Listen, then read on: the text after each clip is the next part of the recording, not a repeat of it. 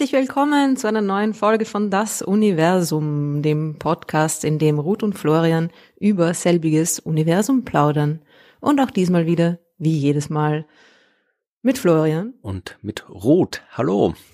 Jetzt hätte ich, glaube ich, deinen Namen fast vergessen. Erst. mit, ah, wie heißt der nochmal, der Typ? Ah, sorry. Irgendwie hat's mit dieser Einleitung immer irgendwas auf sich, oder? Naja, so ist das mit Einleitungen. Wir reden heute auch ein bisschen über eine Einleitung. Ja. Und zwar über die Einleitung zur Beobachtung unser aller äh, Lieblingsteleskops. Es geht wieder um das James Webb Space Teleskop. Bist du jetzt gleich voll so ohne Vorwarnung in Wissenschaft reinsteigen, ohne sinnloses Gequatsche davor? Ja, genau. Weil es gibt viel zu reden. es sei denn, du hast noch irgendwas Sinnloses anzubringen, weil ich bin eine, natürlich eine große Freundin der Sinnlosigkeit. Ich hätte gedacht, äh, du erzählst noch oder wir erzählen noch hier äh, von, von unseren Erlebnissen am Wochenende. Ah, na schau, das habe ich schon wieder ganz äh, verdrängt. Ja, es war in der Tat ein ereignisreiches Wochenende. Ich bin ein bisschen gehypt, glaube ich, weil ich heute um 6.30 Uhr aufgestanden bin und schon drei Planetariumsvorstellungen in Wiener Neustadt hinter mir habe.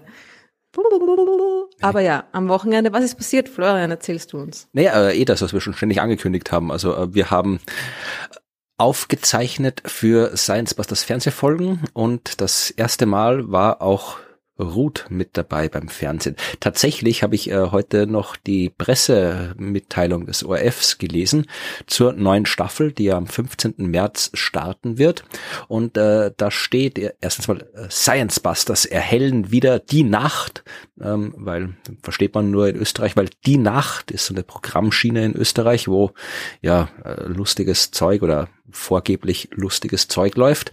Jedenfalls erhellen die Science Buster die Nacht mit ihrem unbegrenzten Wissen und drunter steht neue Folgen, neue Bühne, neues Gesicht und neuer Sendeplatz immer dienstags in ORF 1 und das neue Gesicht bist du. Juhu. Ja. Als neues Familienmitglied der Kelly Family der Naturwissenschaften mit dabei ist diesmal Astronomin Dr. Ruth Grützbauch, zu sehen in der Ausgabe Crashkurs über Simmering. Die Astronomin ist Spezialistin für die großen Zusammenhänge im Weltall. Schau an. No pressure. Nach ein paar Jahren als Wissenschaftsvermittlerin in einem der größten Radioteleskope der Welt nahe Manchester ist sie 2018 wieder nach Österreich zurückgekehrt und hat in Wien das Pop-up-Planetarium Public Space gegründet, in dem bisher schon mehr als 15.000 Menschen zu Gast waren.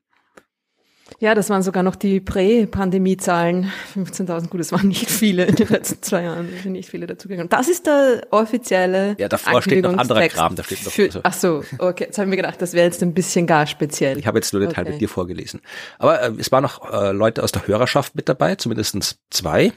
Also vielleicht war noch mehr dabei, die sich nicht erkennen zu geben, nicht erkannt. Na, wie sagt man da? Geoutet haben. Ja, sie ja, die inkognito geblieben sind. Ja, aber es war lustig. Also die TV-Premiere war, warst du zufrieden damit? Oh, zufrieden. Ist man irgendwann zufrieden? Oh, ja. Mit so einer Art von Schon. Performance? Ich weiß nicht. Also bei mir ist das immer irgendwie, hm, wie ist das Wort? Ambivalent ist das Wort. Ja, ich fand es also war gut, also natürlich. Nein, es war okay. Es ist eigentlich ganz gut gelaufen und ich war dann im Endeffekt auch gar nicht so nervös, wie ich mir gedacht habe. Vor allem dann kurz davor nicht mehr. Also ja, die Nacht davor habe ich nicht so gut geschlafen. Äh, echt? ich dachte, dass du das hier so fertig macht. Wirklich? Du hast davor doch Party ja, gemacht, was liegt's daran? ich habe mich extra zurückgehalten. Also, naja. Nein, aber es war, war okay. Also, abgesehen davon, dass ich eine ziemliche scheiß Frisur habe. Ihr werdet es sehen. Ja, du musst halt mit der Maske reden. Du kannst dir ja irgendwie, du kannst ja so ausschauen, wie du möchtest. Nein, eh, es hat ja irgendwie zuerst auch gar nicht so komisch ausgesehen, aber wie ich dann die Bilder gesehen habe im Nachhinein, habe ich mir gedacht, um Gottes Willen, was ist da los? Es ist dann irgendwie, irgendwie komisch geworden, aber gut, man, ja, es geht, geht ja nicht um die Haare, sondern um Galaxien. Die großen Zusammenhänge im Weltall. Genau, die großen Zusammenhänge. Ich glaube, es ist ganz lustig geworden und ich glaube, der Versuch ist auch ganz lustig geworden und ich bin schon sehr gespannt, wie dann die, die fertig geschnittene Version davon wird, weil das ist ja dann immer sehr ja, verkürzt, ne? Und ja. rasant und Ding, also. Du wirst das vor allen anderen sehen, ich auch. Kriegen wir eine, Natürlich. eine, eine Vorab. Du kriegst Kopie. jetzt äh, eine, eine Rohschnitt heißt das. Das heißt, es wird dann Ah. alles so zusammengeschnitten, dass es mal in die geplante Länge hineinpasst und dann äh, musst du sagen, ob das so passt oder nicht, weil es kann natürlich sein, dass im Schnitt äh, jetzt irgendwas rausgelöscht ist, was absolut relevant wäre für das Verständnis oder irgendwie was so Mhm. zusammengekürzt ist, dass es falsch ist oder was auch immer. Das heißt, das musst du da quasi nochmal abnehmen. Und wenn das dann abgenommen ist, dann äh, ja kommt halt der, der ganze Feinschnitt und dann wird's noch schön gemacht mit so Grafiken, die noch dazukommen oder Soundeffekten und so weiter. Der ganze Ton wird neu gemacht und dann ist es fertig. Aber du kriegst es auf jeden Fall vorher zu sehen und musst das auch anschauen. Und kann aber nicht sagen, ich habe eine scheiß Frisur, nehmt das wieder raus. Ne, das geht schwer, weil dann entweder kann man nicht immer nur kopflos zeigen. Ah, na gut. Na, ich bin schon gespannt. Und wann kommt die? Ja, schon bald jetzt oder? Nein, nein, wir haben doch eh, wir haben doch, das ist, wir sind, wir sind doch das äh, Staffelfinale, also die letzte Folge der Staffel ist das 115. Wir sind die letzte Folge. also danach gibt's immer noch das Best of. Folge Ja. 115 läuft äh, am 14. Juni. Ui.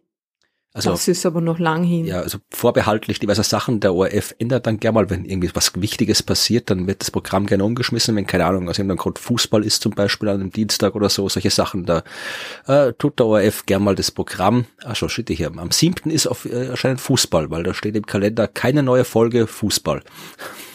Das heißt, wir haben dem, dem Fußball weichen müssen. Und Offensichtlich, jetzt erst, Äh, mit Also- dran. Okay, alles Ah klar. ja, da hier am 10. äh, Mai zum Beispiel gibt's auch keine neue Folge, weil da ist der ja, äh, Song Contest.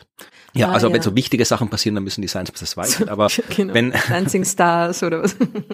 wenn alles so bleibt, wie es ist, dann wird äh, die Folge, wo du und ich gemeinsam auftreten, am 14. Juni im Fernsehen laufen. Aber die neuen Folgen an sich, also die starten am 15. März. Also das geht jetzt quasi von 15. Heute? März bis 14. Juni laufen. Ist das heute? Ja, es ist heute. Das ist heute, wenn ihr das hört. Also für Genau. uns nicht ganz, aber wir tun so, als wäre es heute. Stimmt, Heute genau. Abend. Heute Abend, genau. Heute Abend läuft die erste neue Folge. Und das ist Bist du in der ersten Folge? Oder? Ich glaube, das ist die, wo ich und Martin Moder gemeinsam sind und mir irgendwas über, also was fürs Hirn und was fürs Auge. ich weiß nicht jetzt nicht, ob, was ich da jetzt von halten soll davon. Okay, ich, muss, ich reiß mich zusammen. Okay, ich ab jetzt. Klimafittes Österreich, das ist die Folge. Ja, die ist lustig. Da, da mache ich was zu trinken. Ah, ja, ja, die ist gut. Ja, okay. Ja, also das könnt ihr euch anschauen. Übrigens auch, wenn ihr in Deutschland seid, die TV-Thek in Österreich, die äh, ist auch, äh, zumindest für die Science Busters Folgen, von überall auf der Welt zugänglich. Ja, also da könnt ihr auch Aber nur eine Woche, ne? Genau, das ist das Problem. Also man kann sich übrigens äh, Science Busters äh, Folgen auf Flimit anschauen. Was ist denn das? Flimit ist so eine Art ja, österreichisches äh, Netflix. Also Österreich hat so seine eigene Streaming-Plattform mal gegründet und Von die heißt, natürlich niemand etwas weiß.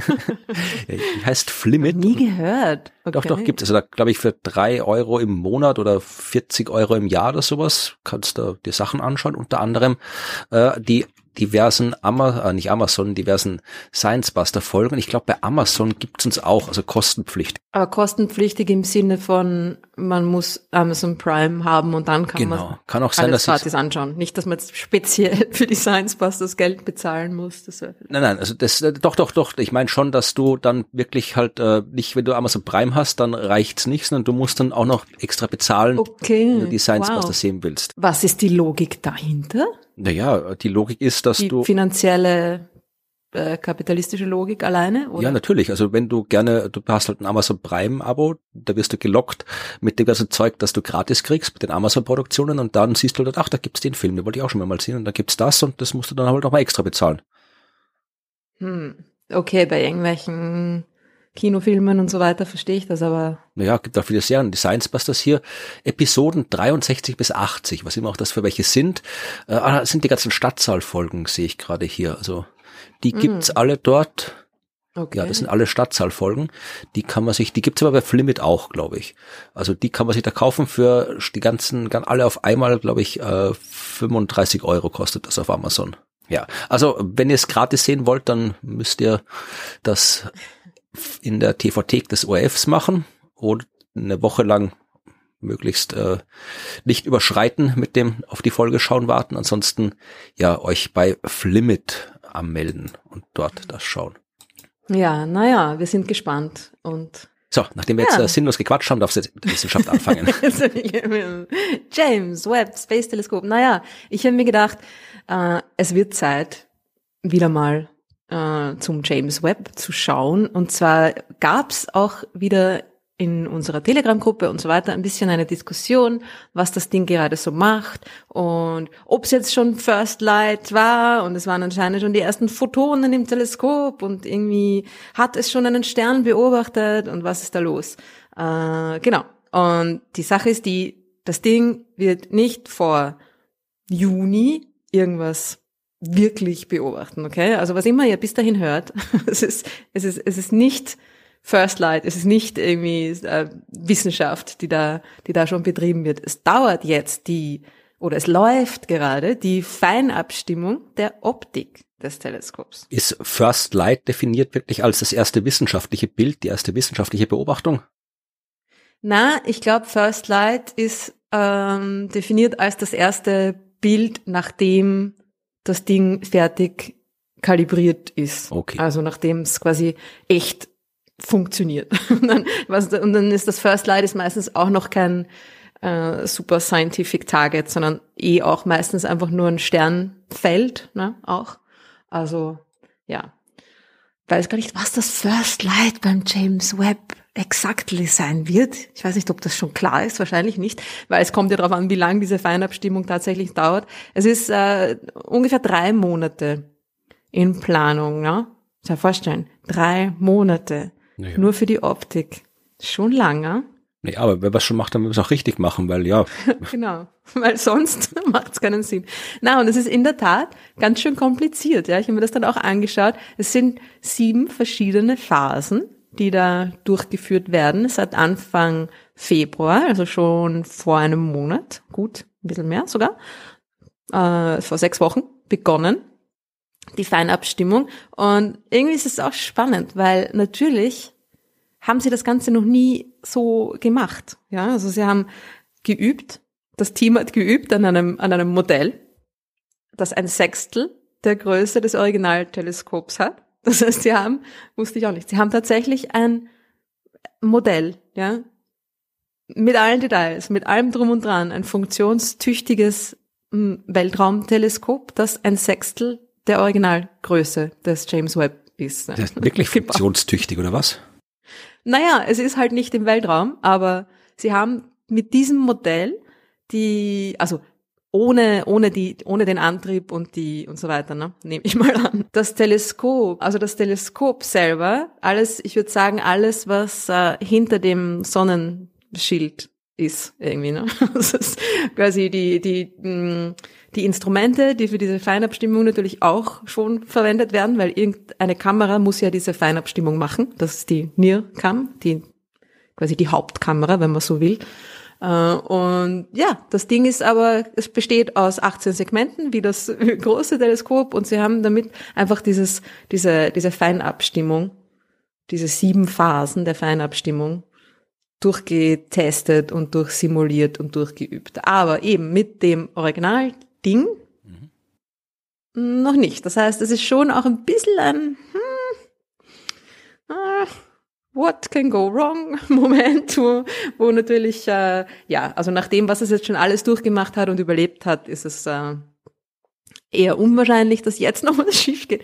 Aber es könnte schon noch was schief gehen. Naja, auf jeden Fall sind die sieben Phasen. Möchtest du sie hören? Ja, bitte, natürlich. Die sieben Phasen. Okay. Nummer eins äh, war das Segment Image Identification ähm, der Prozess, ja, das, wo man jedes einzelne Spiegelsegment quasi zuerst mal identifizieren musste im Sinne von, welches Bild ist wo, welches Bild kommt wo an. Ja? Man muss sich vorstellen, diese 18 Segmente, das Ding wurde einfach nur ausgeklappt und dann sind die jetzt da.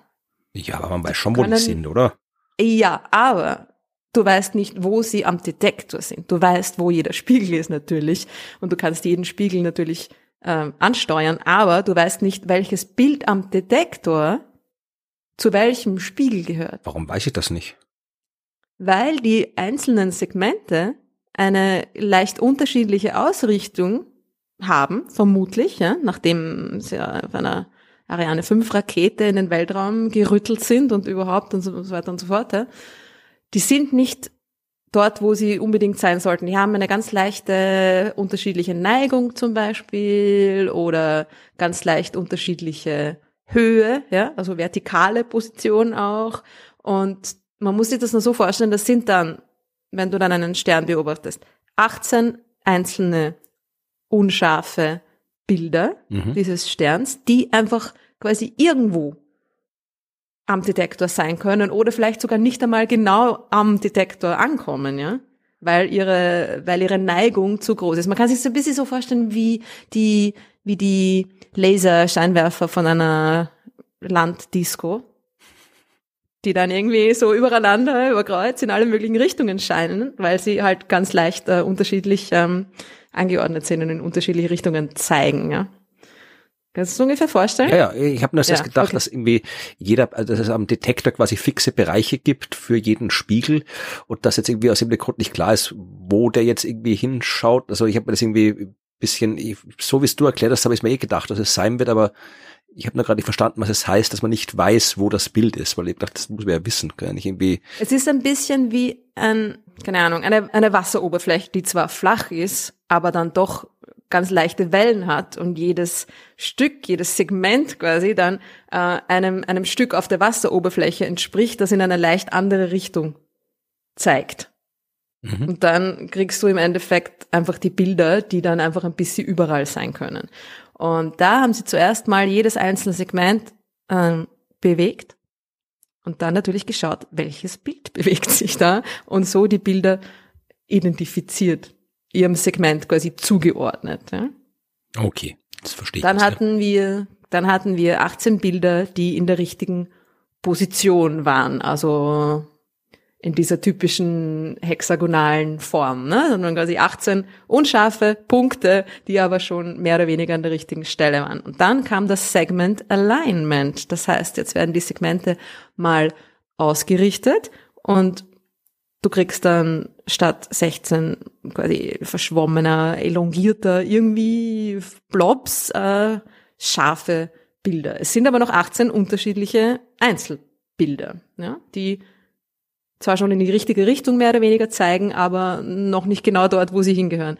Der dritte, die, die dritte, die dritte Stufe, die dritte Phase war dann das Image Stacking, wo jetzt alle 18 Einzelbilder, quasi, wo die, wo die, die Spiegel so bewegt wurden, dass alle 18 Einzelbilder dann auf einen Punkt zeigen und sich überlagern. Das heißt, dann nach dem Image Stacking hat man ein Bild von einem Stern, weil ich will ja nicht 18 Einzelbilder, sondern das soll ja als ein Teleskop funktionieren. Mhm. Ne?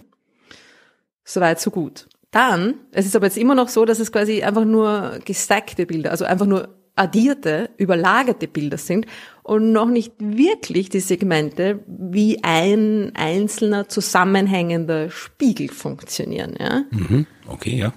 Dann kommt das Course Phasing, also Course im Sinne von grob. Und da geht es um die, genau, um die grobe Abstimmung. Und da werden die einzelnen Spiegel hauptsächlich ähm, in ihrer Höhe aneinander angeglichen. Ja?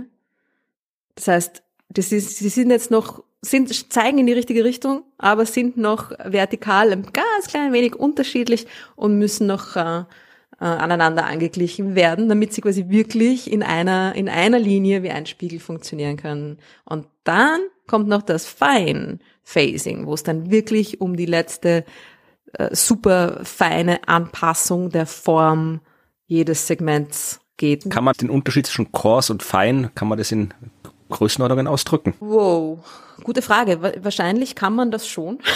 ich ich habe so, wie ich es verstanden habe, ist es, dass, beim, dass es beim Course Phasing hauptsächlich um die um, um die Höhe der Segmente geht, ja. Also um da, da wird das ganze Segment quasi rauf, rauf und runter gedrückt. Und beim Fine Phasing wird noch ganz leicht irgendwie an einer Ecke angedrückt, dass die ganz leicht die, noch die, die Ausrichtung verändert wird. Okay, also jetzt sind wir, welche Phase haben wir jetzt? Phase 5, das Fine, Fine Phasing. Und nach dem Fine Phasing, nach der Feinabstimmung, wo, wo die jedes Segment dann wirklich genau so aneinander andockt, dass ein Spiegel aus den 18 Einzelspiegeln geworden ist. Dann kommt noch Phase 6, das äh, Telescope Alignment over Instrument Fields of View. Das heißt, jetzt muss noch geschaut werden, dass das Teleskop auch in den verschiedenen Blickfelden der einzelnen Instrumente, hat ja äh, vier verschiedene Instrumente an Bord, dass es da nicht durch die unterschiedlichen ähm, Blickfelder, die da jedes Instrument hat, dass es da nicht vielleicht in einem Eck noch ein bisschen unschärfer ist als in einem anderen oder so. Ja? Das heißt, es wird für jedes Instrument, bis dahin wurde alles mit der NIRCam gemacht und dann wird für jedes Instrument nochmal extra gecheckt, ob das, ob die Einstellungen über das ganze Blickfeld passen. Und dann ist eigentlich fertig. Dann kommt noch Phase 7, uh, iterate alignment for final correction. Das heißt, wenn Sie dann noch draufkommen, ups, da war jetzt doch noch, da hat jetzt doch noch irgendwas auch in einer früheren Phase zum Beispiel nicht gepasst, da müssen wir jetzt nochmal das Fine Phasing wiederholen oder nochmal zurück zum Coarse Phasing, ah, da ist noch irgendein ein Höhenunterschied oder so, dann kann das Ganze iteriert werden. Jeder diesen, jede dieser Phasen ist quasi unabhängig voneinander und man kann quasi beliebig wieder zurückgehen und nochmal ein bisschen was ändern und neu alignen, ja. Und im Moment sind wir bei Phase 4. Das so, heißt, dachte, wir haben schon das, das Course Phasing. Nein, nein, nein. Das ist, sind die ganzen Phasen. Das alles dauert drei Monate und wir sind jetzt bei Phase 4. Das heißt, das, das Segment Alignment und das Image Stacking, das war eher, die waren eher ähm, schnell und das Course Phasing und das Fine Phasing, das sind, das sind die, die, die, die Prozesse, die ein bisschen länger dauern, ja. Das heißt, es dauert vermutlich jetzt noch ungefähr knappe zwei Monate. Es wird nicht vor Anfang Mai fertig. Aber Hauptsache es wird fertig. Hauptsache es wird fertig, ja. Ich meine dann, was dann, und das ist jetzt nur die Optik, ja. Also das ist wirklich nur der, der Spiegel und was bei den, was bei den Instrumenten ankommt, ja. Und dann muss, müssen die Instrumente selber noch kalibriert werden, ja. Das heißt, auch Anfang Mai kann das Ding nicht sofort zum Beobachten anfangen, sondern dann muss jedes Instrument noch irgendwie äh, von den Instrumentspezialisten eigen, eigens bearbeitet werden, ja. Das heißt, äh, Geduld, Geduld, meine Lieben. Es dauert noch eine Weile.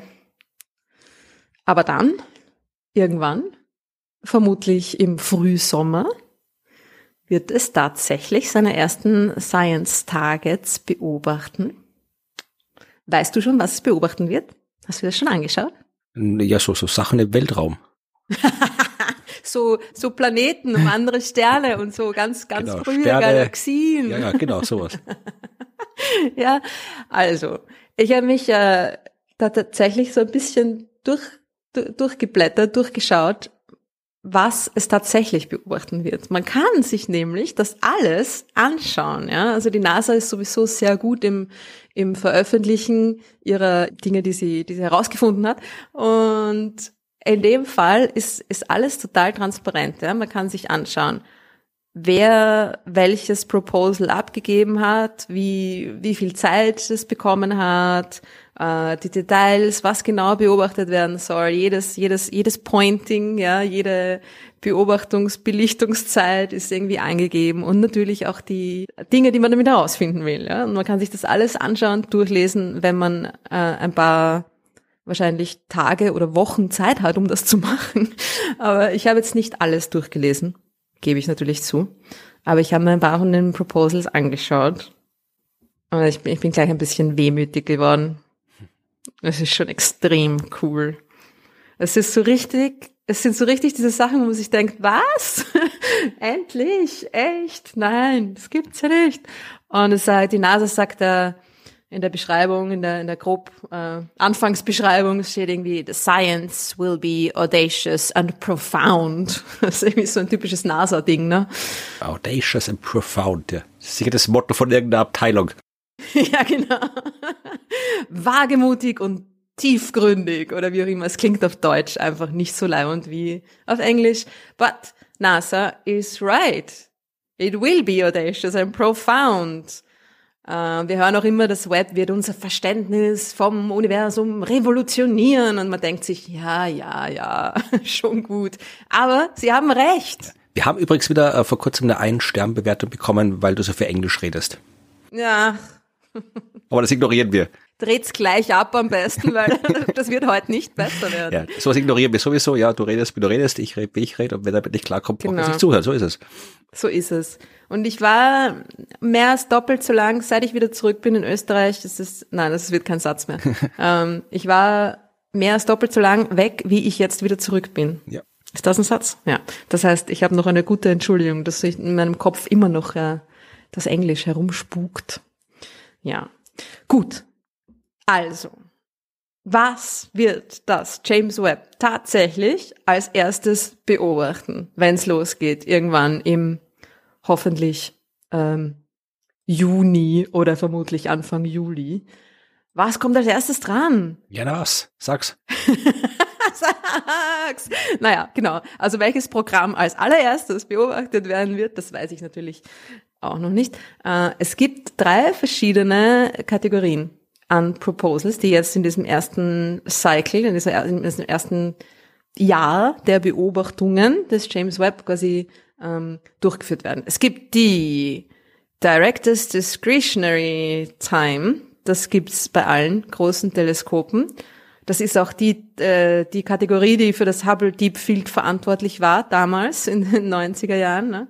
wo der Direktor oder die Direktorin der Institution, die das Teleskop betreibt, entscheiden kann, quasi, ähm, was beobachtet wird. Und das ist ziemlich cool. Das sind die ersten 460 Stunden. Das sind die Beobachtungen, die wirklich in den ersten Monaten gemacht werden. Und das sind, die wurden schon 2017 entschieden. Sind große Programme mit eher allgemeinen Fragestellungen, Surveys und hauptsächlich auch Science Demonstrations. Also da geht es darum zu zeigen, was kann das Teleskop. Und es geht auch darum, quasi den Wissenschaftlern selber, den Astronomen und Astronominnen selber zu zeigen, was kann das Teleskop. Ja? Weil da kommt dieses komplett neue Gerät daher. Und wenn du jetzt nicht an einem äh, Instrument, an der Entwicklung eines, eines Instruments beteiligt warst, dann kennst du dieses Teleskop natürlich noch nicht besonders gut. Und bist vielleicht noch ein bisschen skeptisch, uh, ja, wie kann ich da jetzt ein gutes Proposal schreiben?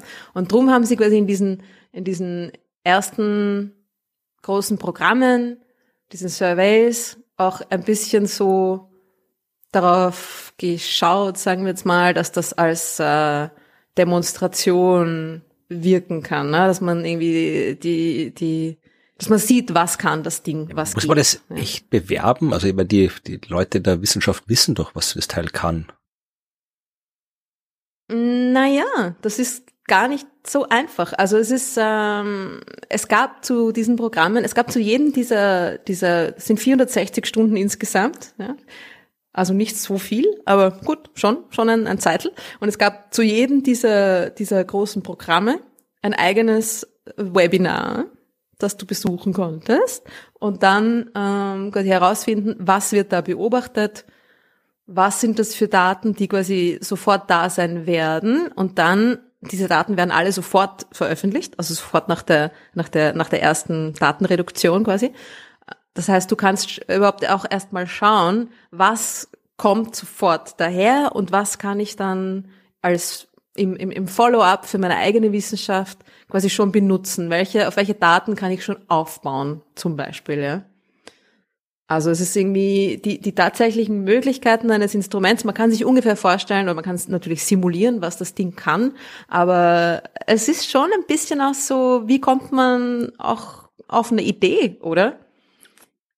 Was könnte man machen? Was kann das Ding? Ja? Also es geht da schon ein bisschen auch um die, um die wissenschaftliche Community, um die da mit an Bord zu bekommen. Ja?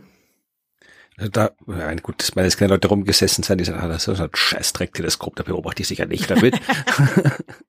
Aber ich, ich verstehe, Geldverschwendung. ich verstehe, was du meinst, dass du vielleicht wirklich sagen kannst, okay, ja, schaut, das kann man machen, das kann man machen und dass sie sagen, ja, okay, wenn man das machen kann, dann kann man vielleicht auch das beobachten. Also vielleicht kann ich auch mit meinem Programm, was ich eigentlich dachte, dass ich lieber von der Erde aus beobachte, aber so wie es ausschaut, kann ich das vielleicht auch mit dem da machen und so.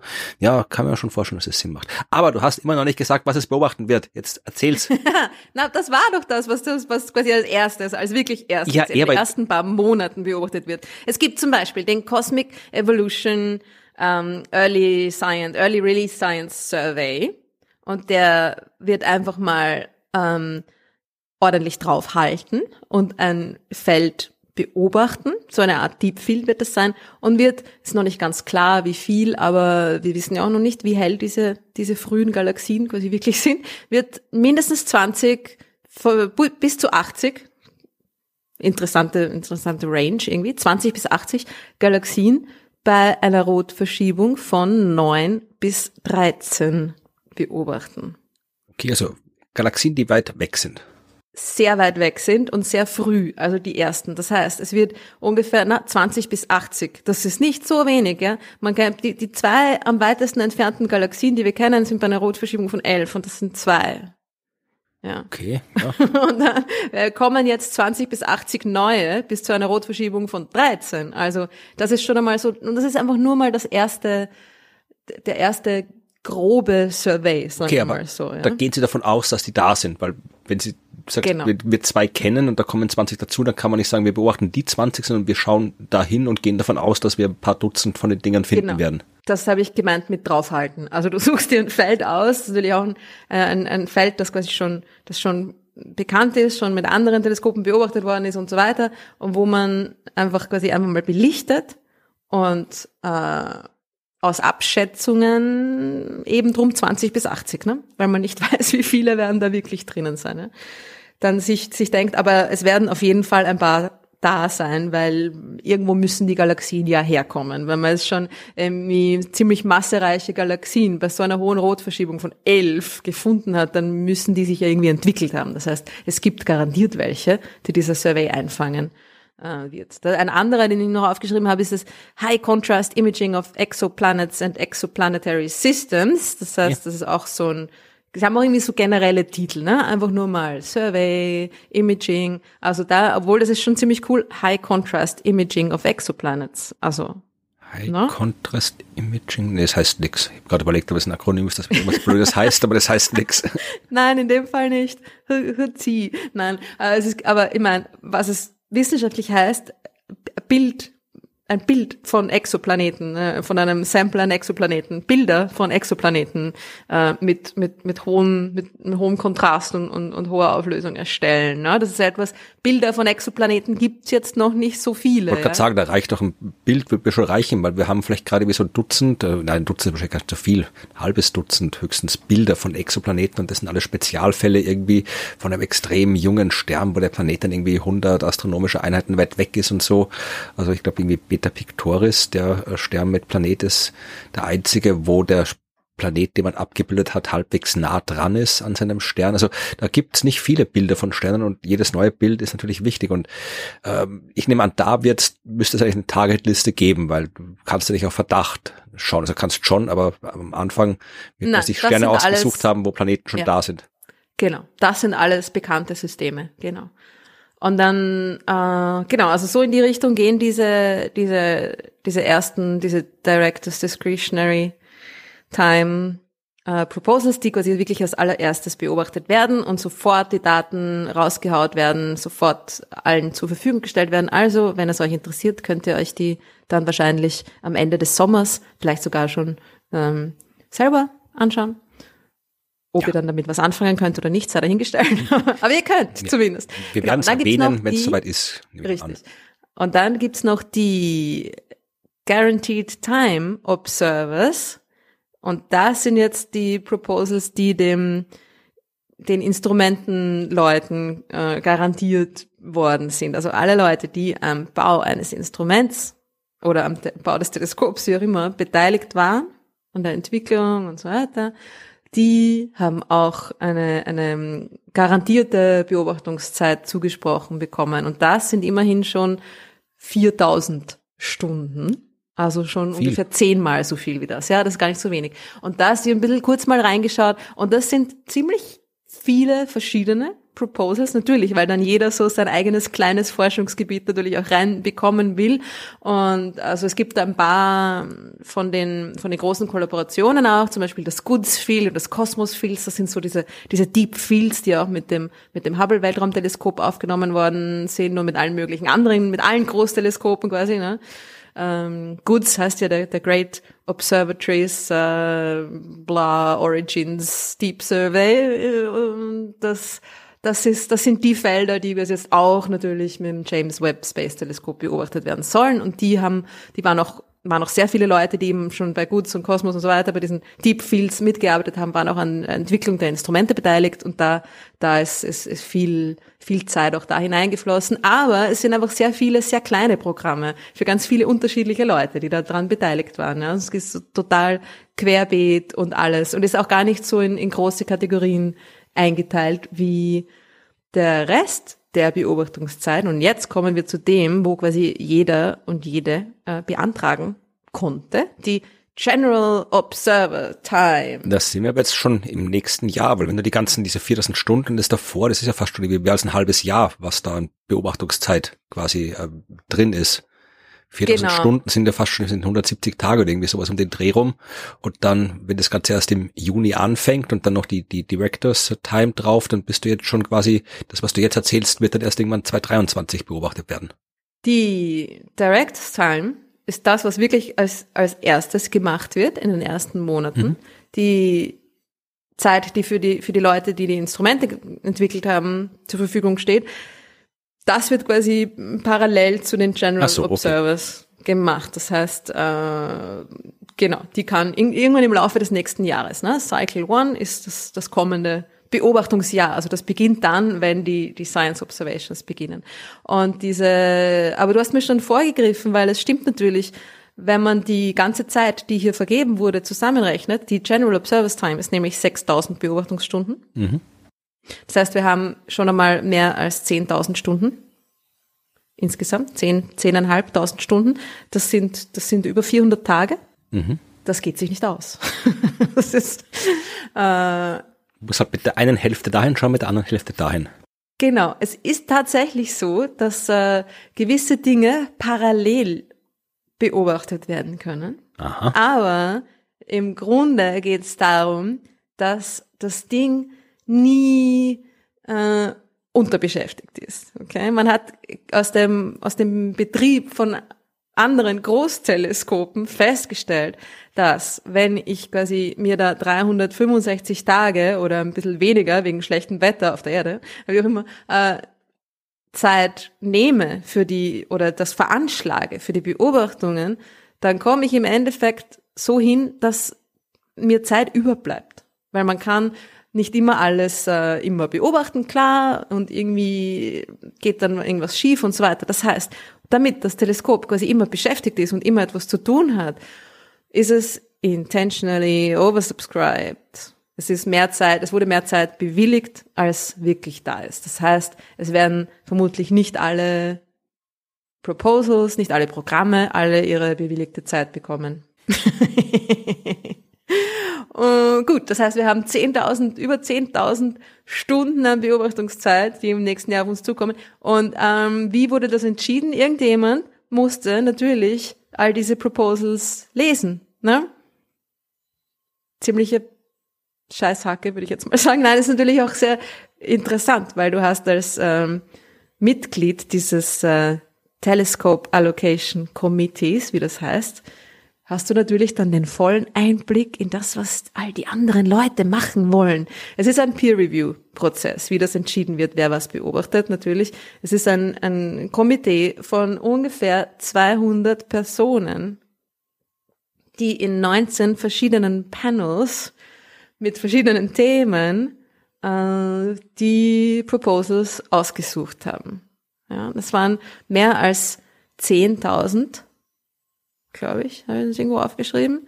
Ich glaube, es waren mehr als 10.000 Proposals, die eingeschickt wurden und es wurden 286 ausgewählt. Ja. Ich glaube, wenn du Förderanträge schreibst oder so weiter, dann ist es so 200 von 10.000, das ist hier 20 Prozent. Ist eigentlich eh ganz gut. Ja? Das ist, wenn du also einen Förderantrag schreibst für Fördergeld für Drittmittel, irgendwo bei der Deutschen Forschungsgemeinschaft oder bei der österreichischen äh, Forschungs, äh, Forschungsfonds, dann bin ich da, das ist auch wie so 30 Prozent Bewilligungsquote, glaube ich, ungefähr um den Dreh rum. Also sehr, sehr okay. Und es ist in Wirklichkeit für ein Großteleskop eigentlich ganz gut. Also äh, liegt vielleicht daran, dass sich viele Leute auch noch nicht irgendwie so im ersten Cycle überhaupt äh, getraut haben oder sich ja vielleicht auch gedacht haben, ah, das wird eh total überbelegt sein und so weiter, erspare ich mir die Arbeit und schaue erst mal, was für Daten da rauskommen und mache dann erst irgendwann später oder so, ja. Kann natürlich auch sein, ja? aber es ist gar nicht, also ein, eins zu vier, zwischen eins zu vier und eins zu drei ist es eigentlich nicht so schlecht, ja. Die Wahrscheinlichkeit, dass man da, dass man da was bekommen hat. Ja, und was hat, ich habe mir angeschaut, was hat am meisten Zeit bekommen und was sind die besten Titel? Okay, also äh, ich kann mir natürlich nicht 286 Proposals durchlesen, aber sie sind praktischerweise in sieben, nein, acht, acht Kategorien eingeteilt. Das heißt, man hat schon mal ein bisschen eine Präselektion. Was, es, was einen interessiert, kann man sich da irgendwie in diesen acht Kategorien da, da einschränken und anschauen. Und es sind Exoplaneten und Scheiben. Okay. Also Scheiben im Sinne von ne, Planetensystem als, als Scheibe. Naja, oder, oder halt die, Um die Scheiben Stern. um Sterne, wo Planeten drinnen wo stehen. sie sich, wo sie sich entwickeln, genau, richtig, äh, ist eine Kategorie. Äh, dann gibt es noch Galaxien und dann gibt es großräumige Strukturen im Universum. Es gibt auch unser Sonnensystem, ja, also das Ding beobachtet nicht nur weit entfernte Sachen, sondern auch kleine, aber ganz nahe Dinge. Und dann gibt's noch die Stellar Physics, also die, die Stern, Sternphysik, Physik der Sterne und interstellares Medium, auch super spannend, weil da die viele, viele chemische Elemente drinnen sind, die eben im, im infraroten Licht emittieren. Darum ist es äh, sehr, sehr stark vertreten auch. Und super massereiche schwarze Löcher. So. Most Time, also das, was die meiste Zeit bekommen hat und eigentlich auch einen ziemlich guten Titel hat beim, bei der Kategorie Exoplaneten, war das Proposal. Tell me how I'm supposed to breathe with no air. Okay. Measuring the pre prevalence and diversity of M12 planet atmospheres. Sie haben sich einfach angeschaut, wie häufig und wie unterschiedlich sind Planetenatmosphären um M-Zwerge, also rote Zwerge. Also Planeten. Kleine Sterne. Also Atmosphären Planeten und Planeten, um- die um das kreisen. Ja, aber eine Planetenatmosphäre um einen Stern macht keinen Sinn. Eine Planetenatmosphäre, eine Atmosphäre eines Planeten, der um einen M-Zwerg, Genau. um einen roten Zwerg kreist. Also die, die kleinen, die häufigste Art von Stern, kleinste Art von Stern und die haben auch äh, oft Planeten und da geht es darum, woraus bestehen diese Atmosphären und gibt es sie überhaupt? Das So ist in die Richtung. durchaus interessant, weil es sind ja wirklich die häufigsten, also die häufigsten Sterne. Also die häufigste Sterngruppe sind rote Zwerge. Die kleinsten Sterne sind auch die zahlreichsten. Also Mhm. äh, ich glaube, weiß nicht, 90 Prozent, 80 Prozent aller Sterne sind rote Zwerge. Irgendwie sowas, Irgendwie oder? so, ja. Ja, Mhm. das heißt, da gibt's wirklich genug davon und wir wissen, dass da auch Planeten sind. Also der uns nächstgelegene extrasolare Planet äh, umkreist Proxima Centauri, den uns nächstgelegenen Stern, der auch gleichzeitig ein roter Zwergstern ist. Wir kennen einen ganzen Schwung andere Planeten, die rote Zwergsterne umkreisen. Und ja, die sind interessant, weil so ein roter Zwergstern, ja, Zwergstern ist. Das heißt, der leuchtet viel schwächer, ist viel kühler. Das heißt, wenn du einen Planeten haben willst, der jetzt lebensfreundlich ist, ja, muss ja nicht jeder Planet lebensfreundlich sein, aber wenn du einen haben willst, dann muss der sehr viel näher am Stern dran sein als die Erde an der Sonne. Das heißt auch wieder, dass der Planet der Sternaktivität stärker ausgesetzt ist. Über die haben wir in der letzten Folge, glaube ich, gesprochen, über Sternaktivität, wie wir über das Sonnenfoto gesprochen haben, die Protuberanzen und so weiter. Und rote Zwerge sind sehr viel aktiver als so gelbe Sterne wie unsere Sonne. Das heißt, da weiß man noch nicht genau, wie ist das jetzt da mit der, mit der äh, Lebensfreundlichkeit. Man ist näher dran, man ist mehr der Sternaktivität ausgesetzt. Dann kriegt man auf gebundene Rotation. Das heißt, weil der Planet so nah dran ist am Stern, wenn er habitabel sein will, also genug Wärme abkriegen will, dann wirken auch die Gezeitenkräfte zwischen Stern und Planet extrem stark, so dass äh, der Planet in die Situation gerät, in der der Mond in Bezug auf die Erde ist. Also der Mond zeigt immer die gleiche Seite zur Erde. Und genauso würde dann ein Planet in gebundener Rotation, von denen wir, wie gesagt, schon ein paar entdeckt haben, immer die gleiche Seite zum Stern zeigen, was ja auch unangenehm ist. Weil dann ist eine Seite, da ist immer hell und heiß und eine, da ist immer kalt und dunkel. Und da weiß man auch nicht genau, wie das mit Atmosphären funktioniert, aber äh, so wie ich das verstanden habe, geht dieses Proposal um Atmosphären allgemein oder auch um Habitabilität. Nein, ich glaube, es geht um Planetenatmosphären allgemein, also auch Gasplaneten. Ja, weil das das Atmen im Titel drin war, darum habe ich gefragt. yeah, but how I'm supposed to breathe with no air. also es geht, ja, ich glaube, es hat, sie haben dann einfach nur den Titel lustig gefunden. Ich habe es auch irgendwie sehr interessant gefunden, wie unterschiedlich Leute mit ihren Proposals umgehen, beziehungsweise sie teilweise extrem reißerisch schreiben mit den ärgsten Titeln und der andere ist irgendwie so Extragalactic Survey. Punkt. so, okay. Es hat anscheinend also eh, spricht für das für das Panel, hat anscheinend nicht so einen starken Einfluss, weil es gibt ähm, bewilligte Proposals mit super reißerischen und ganz standard langweiligen Titeln irgendwie ja, gleichermaßen. Der nächste ist auch noch super. Also genau, bei dem geht's irgendwie, das ist das, das Proposal, das die meiste Zeit ähm, bekommen hat. Da geht's generell darum, so was für Atmosphären haben Planeten um diese roten Zwergen, Zwerge und eine Art Zensus, eine Art statistische ähm, Annäherung das an macht das Problem. Sinn, also hier so eine quasi einfach einen statistischen Überblick zu haben, weil Genau. äh, das sind ja auch alle möglichen Planeten, die um rote Zwerge rumkreisen. Also da, da kann man jetzt nicht sagen, die Planeten um rote Zwerge haben diese Atmosphäre. Also das ist ja kein Ergebnis, das man kriegen kann, weil da fliegt Voll. halt alles Mögliche um den herum, aber dann kann man es mal ja katalogisieren, das kann man machen. Ja, genau. Und das, äh, das wird passieren. Und das nächste, was ich auch noch irgendwie lustig fand, Diamonds are forever. Probing the carbon budget and formation history of the ultra puffy hot Jupiter WASP 127b. Kennst du den? Oh Gott, äh, ich kenne kenn ich alle beim Namen. Also äh, wie wir WASP 120. Aber den 127. ja, nee, Aber diese puffy, diese aufge, wie sagt man da?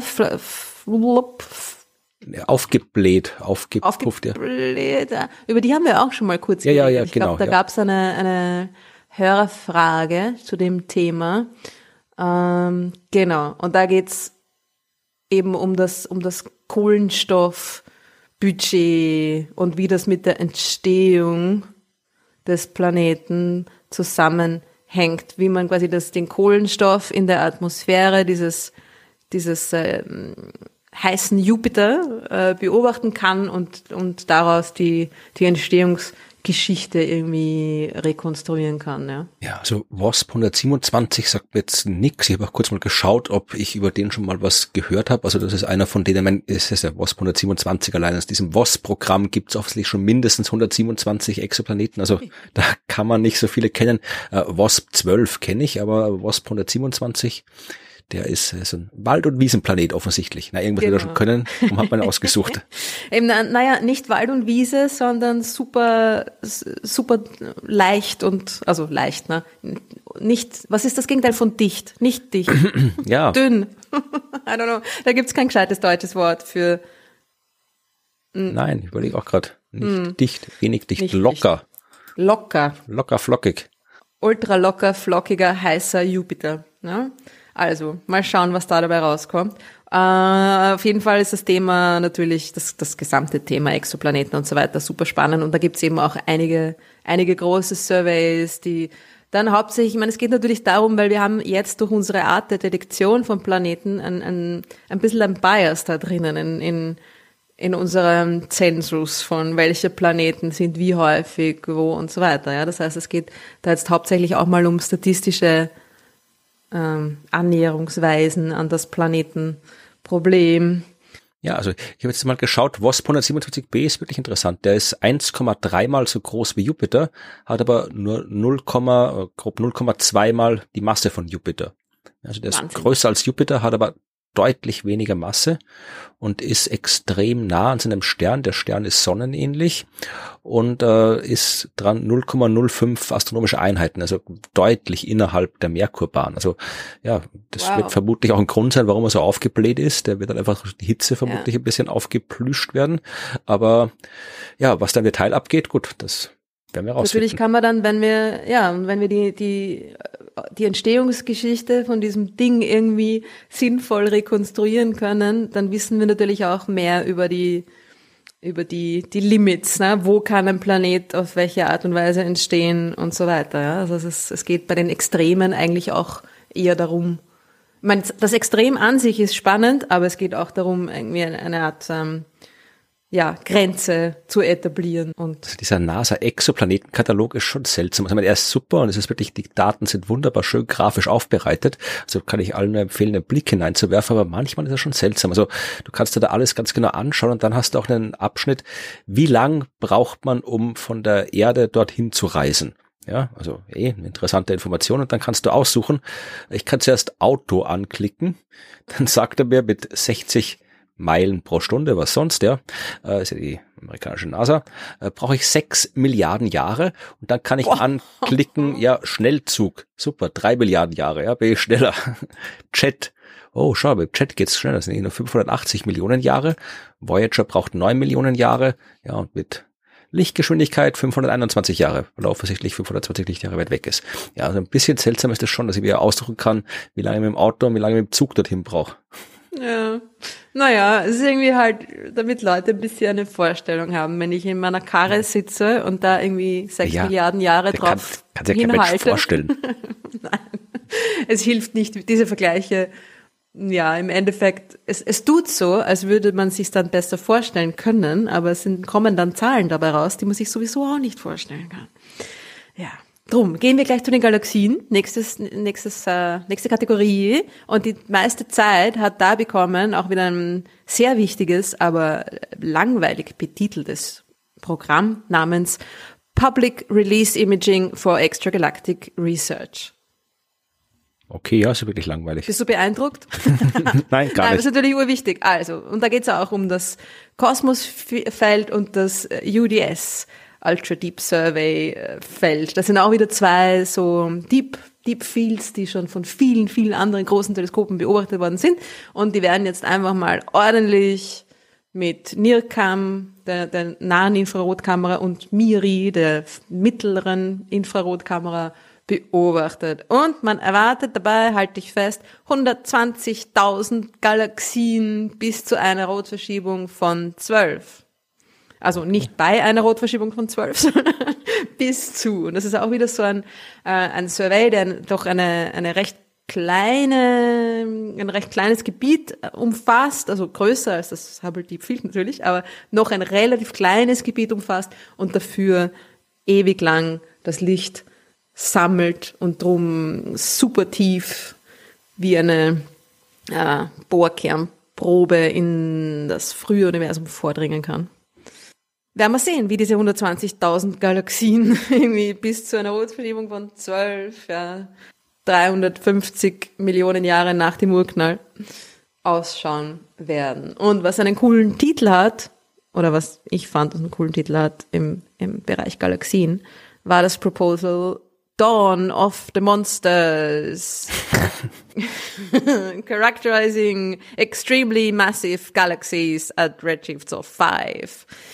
Da geht es darum, wie sich die ersten frühen, super massereichen Galaxien, diese riesigen elliptischen Galaxien, die es anscheinend schon super früh im Universum gibt, obwohl es sie eigentlich gar nicht geben sollte, weil Galaxien sich ja durch die Verschmelzung von kleineren bilden und das eine Zeit lang dauert, ne?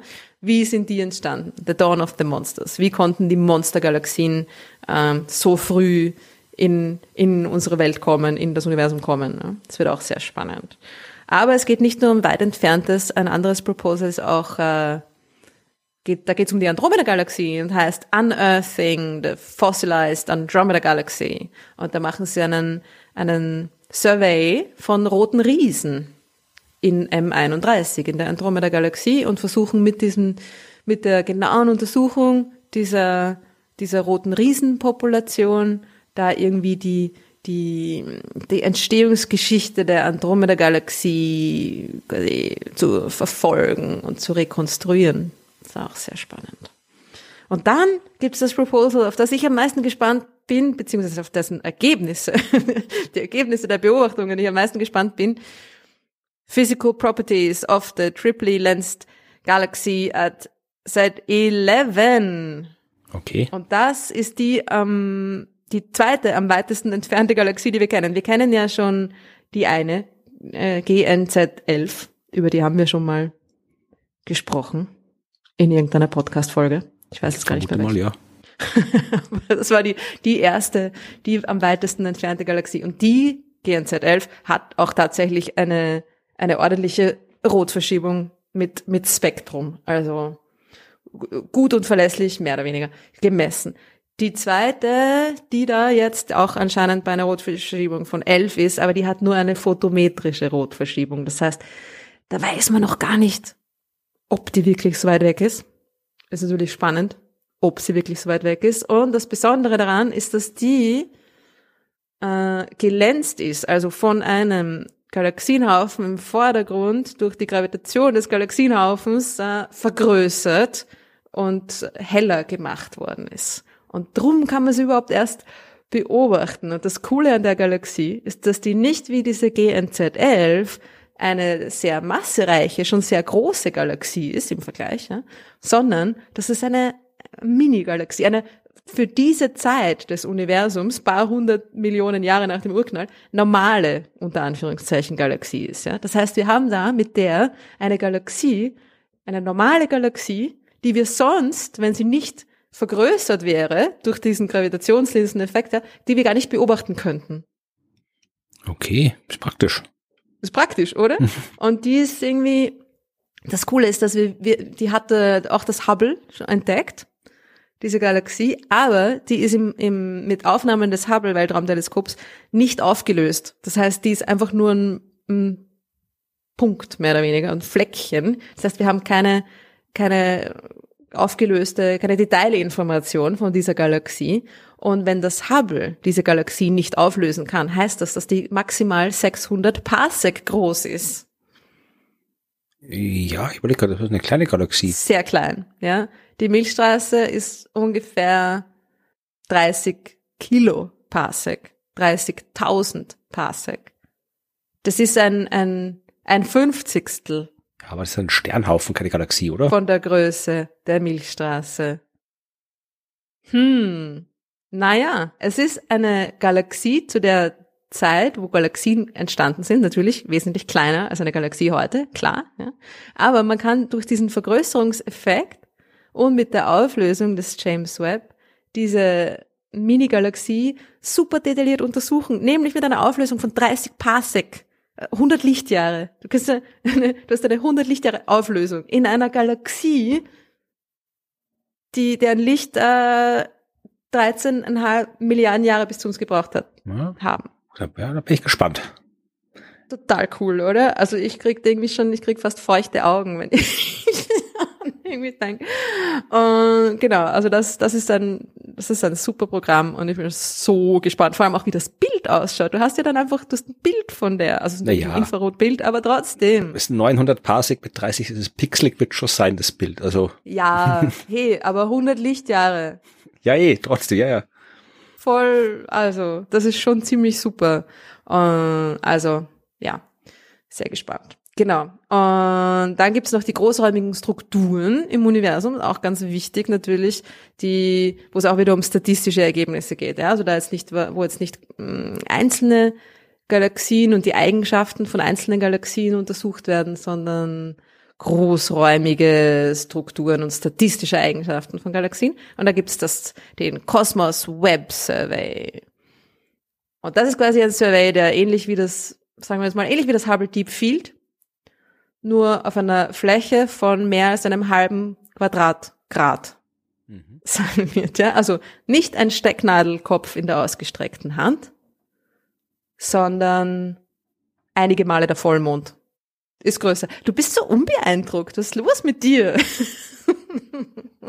ja, was muss man mal vorstellen? Du hast dann ein, du hast dann ein Bild quasi wie das, wie das Hubble uh, Ultra Deep Field, whatever.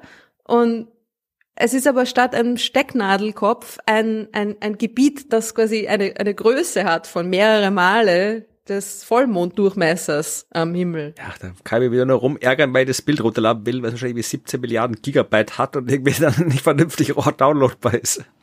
Das bestimmt, das ganz bestimmt, ja. Okay, okay, ich habe Mitleid mit dir. Wir kommen zu Themen, die dich vielleicht mehr interessieren. Und zwar nämlich wird das äh, James Webb auch natürlich unser Sonnensystem genauer unter die, Lupe, unter die Lupe nehmen.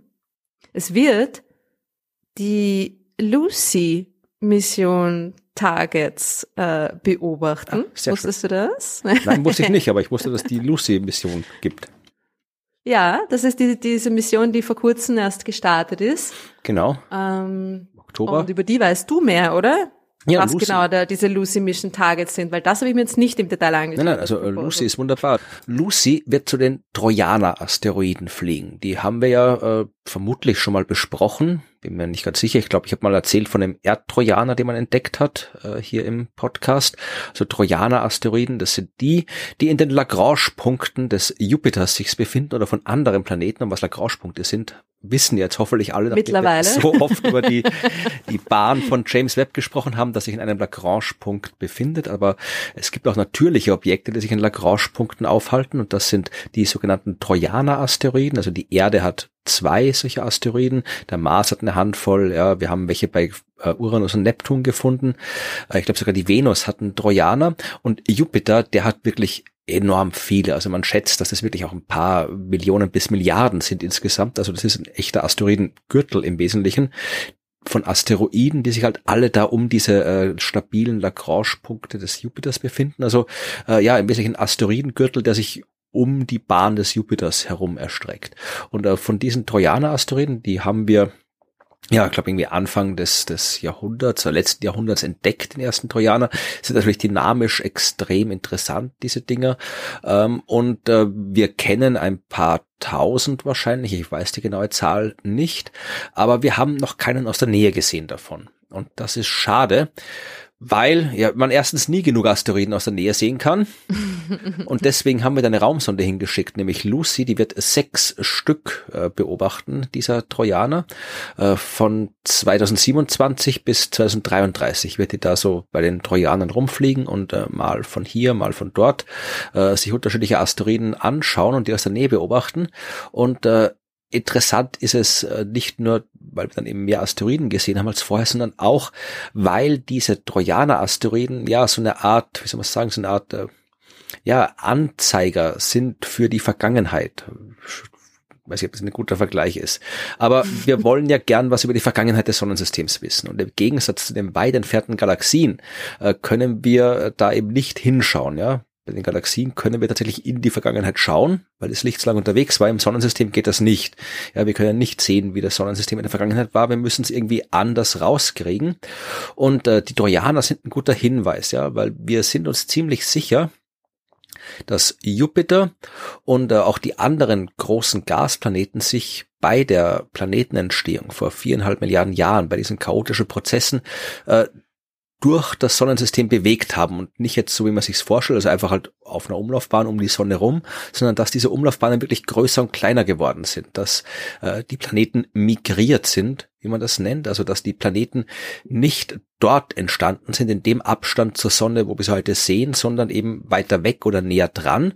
Und Jupiter zum Beispiel hat sich näher an die Sonne angenähert. Ja, also Jupiter ist weiter weg entstanden von der Sonne, als er sich heute befindet vermuten wir, äh, wir sind uns ziemlich sicher, dass es so ist, aber wir können das eben überprüfen, indem wir die Asteroiden näher anschauen, weil die Asteroiden, die Trojaner, müssen damals auch schon da gewesen sein und deren Konfiguration, deren Zusammensetzung, ja, deren, deren Umlaufbahnen haben sich verändert, als Jupiter da durchgeflogen ist. Und wenn wir uns jetzt die ein bisschen anschauen können aus der Nähe, dann haben wir quasi, ja, wirklich so, so Zeugen dieser chaotischen Wanderung. Äh, wir suchen zum Beispiel äh, wir besuchen zum Beispiel äh, Eurybates oder Eurybates oder wie auch immer man den ausspricht, den Asteroid. Ähm, der ist äh, ein Überbleibsel von einer Kollision. Sind wir uns ziemlich sicher, dass der entstanden ist, als zwei Trojaner-Asteroiden kollidiert sind. Oder Patroclus und Minotius, das sind äh, zwei Asteroiden-Trojaner, die einander umkreisen, während sie da um auf der Jupiterbahn um die Sonne rumkreisen. Und auch das, das sind so Kollisionen und äh, Asteroidenpaare, das sind äh, immer sehr, sehr gute Indikatoren für vergangene Prozesse, weil äh, ja, aus einer Kollision können wir dann, wenn wir den Asteroid aus der Nähe beobachten, rausfinden, warum die kollidiert sind, wann die kollidiert sind. Auch das sagt uns was über die dynamischen Verhältnisse zum Zeitpunkt der Kollision. Gleiches gilt für die äh, für Asteroiden, die sich umkreisen, je nachdem, wie die sich umkreisen, in welchem Abstand, auf welchen Bahnen, können wir daraus schließen, was denen zugestoßen ist oder nicht zugestoßen ist im Laufe der Zeit. Also die Jupiter-Trojaner sind wahnsinnig interessant für sich selbst genommen und als Indikatoren der chaotischen Vergangenheit des Sonnensystems. Deswegen fliegt Lucy die Raumsonde dorthin. Und heißt auch Lucy, weil Lucy auch ein äh, Fossil aus der Vergangenheit ist. Also in der Anthropologie, Lucy ah. ist ja so ein ah. uraltes Australopithecus-Skelett, äh, das uns auch wahnsinnig mhm. viel über die Vergangenheit verraten hat. Und darum hat man die Raumsonde, die uns viel Verstehe. über die Vergangenheit des Sonnensystems verraten wird, auch Lucy genannt. Und das James Webb ist natürlich live dabei und beobachtet die, die Ziele dieser Lucy-Mission auch nochmal ähm, aus der Nähe. Und ein anderes Ding, was dir auch noch wahrscheinlich gefallen wird, ist äh, auch ziemlich simpel, a survey of water in the asteroid belt. Also einfach mal mh, mm, ein bisschen eine Suche nach Wasser oder Charakterisierung der Wasservorkommen, könnte man es vielleicht nennen, im Asteroidengürtel. Und das ist natürlich super praktisch, weil die die Moleküle, die Molekülbande vom Wasser da überall im Infrarotbereich irgendwie verteilt sind und sehr gut zu beobachten sind. Das ist ja das, warum Infrarotteleskope überhaupt im Weltraum äh, sind oder besser funktionieren, wenn sie im Weltraum sind, weil die Erdatmosphäre da irgendwie total stört, weil so viel Wasser drinnen ist. Aber das wird das James Webb auch machen. Findest du das spannend? Ja. Wasser das, ja, im Asteroidengürtel? Wasser ist. Weiß man da schon irgendwie ja, ja, schon ein bisschen was drüber? Natürlich, ne? da weiß man schon was drüber. Also ja. Also du weißt ja, äh, wir wissen, dass, dass viele Asteroiden äh, Wasser enthalten. Also wenn wir von Wasser reden, meinen wir immer Eis, gefrorenes Zeug natürlich, weil du hast ja da keinen Druck, wo Wasser flüssig sein kann. Aber auf Ceres zum Beispiel, größter Asteroid im Hauptgürtel, da wissen wir, dass es Wasser gibt. Wir haben ja auch bei den Asteroiden, wo wir schon hingeflogen sind, wo wir die aus der Nähe gesehen haben, immer wieder Wasser gefunden. Und auch das ist interessant. Auch da geht es wieder um die Entstehungsphase des Sonnensystems, weil wie viel Wasser, wie viel gefrorenes Material ein Himmelskörper enthält, und ich meine jetzt hier so Asteroiden, äh, hängt auch davon ab, wo der entstanden ist, näher an der Sonne. Da war weniger Wasser, da war weniger Eis vorhanden in der Scheibe, aus denen die Dinger entstanden sind damals, weil es da zu warm war. Weiter weg sind diese leicht flüchtigeren Stoffe natürlich äh, leicht erhalten geblieben. Deswegen enthalten die Objekte, die weiter weg entstanden sind, mehr Wasser. Darum gibt es auch diese Schneelinie, nennt man das. Ja, also eine Linie, fiktive Linie, äh, durch Sonnensystem äh, hinter der Schneelinie, weiter weg von der Sonne. Da gibt's mehr Eis, weiter vorn gibt's viel Eis, äh, wenig Eis. Und auch das äh, sagt uns was, wenn wir jetzt dann die Objekte beobachten, katalogisieren können, wenn wir das besser festlegen können, wo die ist, welche Objekte wie viel äh, Eis enthalten, dann finden wir vielleicht auch welche, die ja dort sind, wo sie eigentlich nicht sein sollten. Das sagt uns wieder was über die Dynamik im frühen Sonnensystem, die Objekte irgendwo dorthin gebracht hat, äh, wo sie nicht entstanden sind. Also all das sind Dinge, die uns äh, einerseits sehr viel über den gegenwärtigen Zustand des Sonnensystems sagen, aber eben auch über die Entstehungszeit, die chaotische Entstehungszeit und den Weg, den das Sonnensystem genommen hat, um so zu werden, wie es jetzt ist. Also Wasser ist wahnsinnig interessant und natürlich, ja, kann man da noch diese ganze Science-Fiction-Geschichten mit reinbringen. Hier, wir wissen dann, auf welchen Asteroiden wir Raumschiff-Tankstellen bauen können und Asteroidenberg bauen, den ganzen Krempel. Also das kann man sich gerne auch noch überlegen, wenn man das untersucht. Und was wir auch bald wissen werden, ist, wie es ums, wie es um Plutos Klima beschaffen ist, weil das ist auch noch ein Proposal. Plutos Climate System. Er soll froh sein, dass er überhaupt eine Atmosphäre hat, eine minimale. Der braucht ein Klima, braucht eigentlich auch noch der Kerl. Ah, aber James Webb uh, is looking into it. Uh, wer weiß. Ich habe mich auch gewundert, aber anscheinend. Nein, nein, also man, hm. Klima ist natürlich äh, übertriebener Begriff und genauso wie Atmosphäre bei Pluto ein übertriebener Begriff ist. Also das sind ein paar Moleküle, die da rumschwirren. Aber insofern ist es interessant, weil so Himmelskörper auf exzentrischen Umlaufbahnen, äh, was Pluto ja hat, hat, also wo, wo sie in einer gewissen Phase ihres Umlaufs sehr viel näher an der Sonne sind als in anderen Phasen, was bei der Erde ja nicht der Fall ist. Ja, also bei uns variiert es auch ein bisschen, aber so minimal, dass es keinen Einfluss hat. Aber äh, bei Pluto zum Beispiel äh, hat man die Hypothese, ich bin mir sicher, es ist noch eine Hypothese, vielleicht hat man es auch schon bestätigt, das weiß ich jetzt gerade nicht, aber dass da wirklich, wenn Pluto näher an der Sonne ist, ist es zwar immer noch eiskalt dort, also da taut nichts auf, aber halt dann durch die vermehrte Strahlung, durch die bisschen höheren Temperaturen, können dann eben bestimmte Gase, die dort gefroren sind, ja, da ist ja alles gefroren, da ist ja nicht nur Wasser gefroren, da ist irgendwie Methan gefroren und, und Stickstoff gefroren, ja, also äh, da hast du ganz, ganz viele Eisarten und da kann dann ein bisschen was auftauen, dann kriegt Pluto eben so eine minimale Atmosphäre, aber keine Atmosphäre Atmosphäre, die Pluto festhält. Das heißt, das Zeug, ja, fliegt dann so ein bisschen um den Planeten, den Zwergplaneten rundherum und äh, wird dann, kommt dann ins Weltall und wird halt vom Eis, also die Atmosphäre von Pluto ist eher das Zeug, das bei minimal höheren Temperaturen aus dem Eis ausgast. Aber wenn es dann wieder kälter wird, dann friert diese Atmosphäre wieder ein und fällt runter simpel mm. gesagt. Und äh, so hat halt Pluto im Laufe eines Umlaufs auch sowas ähnliches, ja, auch so, so klimatische, wenn man das jetzt so im, im weiteren Sinne auffasst, äh, Phasen, so Eiszeiten, Warmzeiten, wenn man so will. Und das kann man natürlich untersuchen, weil das auch interessant ist. Na, sehr cool. Und du hast hoffentlich Notizen gemacht, was du jetzt alles erwähnt hast an Papers und Proposals, weil du wirst das alles in einem Jahr lesen und berichten, was dann wirklich rausgefunden wurde darüber. Ja, aber nicht in einer Folge. Boah, du, du rätst, ich schlaf noch ein bisschen, du rätst das alles und dann ist alles gut. Hast eh schon gemacht beim Galaxien-Thema, gell? Ich hab's gemerkt. Hast, du hast über Galaxien geredet? Ah das spannendste aller James Webb Unterkapiteln. Habe mir kurz ein naja, Bier geholt. Ist, ja, gerechtfertigt. Hoffentlich ein, ein uh, Supernova Black Stout oder irgend sowas. Ja, weil es das hier bei uns im Supermarkt gibt. Ah, gibt's einen Gösser, leider. einen Schwächerter. Da redet man nicht drüber. Auf jeden Fall gibt's alle Proposals, wenn ihr sie euch, euch auch genauer anschauen wollt. Natürlich zum Nachlesen und das werden wir in den Shownotes verlinken. Es ist alles offen und das finde ich auch so super. Ich weiß, das habe ich schon gesagt, ich sag's nochmal, großartig. Die Offenheit und die Transparenz, mit der da Wissenschaft betrieben wird. Und die meisten, also nicht alle, aber die meisten dieser Proposals haben auch keine ähm, keine, keine Rechte da auf die Daten attached. Ja? Also das meiste wird nach der ersten automatischen Datenreduktion sofort online gestellt und ins Archiv des James Webb äh, gestellt. Und das ist natürlich auch großartig. Jemand, wenn das mein Antrag ist, habe ich da nicht zumindest nämlich so eine kurze äh, Embargo-Phase, wo ich allein dran arbeiten kann, bevor es freigegeben wird? Darfst, du kannst selber entscheiden. Ach so, okay, gut. Du kannst entscheiden, ob du so eine äh, Embargo-Phase quasi haben willst oder nicht. Und ja, das hat dann halt dementsprechend vielleicht schon auch einen Einfluss darauf, ob dein Programm bewilligt wird oder nicht, weil wenn du sagst, das kommt sofort einer größeren Community zugute und hat auch den Sinn, dass Leute das und das und das machen können, was ich nicht kann, das ist nicht mein Spezialgebiet, aber die Daten können da und da und da auch dafür verwendet werden, dann ist, es, ist die Wahrscheinlichkeit, dass es bewilligt wird, natürlich noch größer. Das heißt, man hat auch was davon. Ja, Das ist eine Win-Win-Situation im wahrsten Sinne des Wortes. Muss ich meine, meine Auswertungen und so weiter alles so genau vorbereiten, dass ich das wirklich, dann mache ich so ein Embargo von zehn Minuten und dann mache ich da schon alles und lade das Paper sofort im Briefprint-Server hoch und dann können es alle haben. Sag mal, du hast schon auch Wissenschaft betrieben, oder? Zehn Minuten.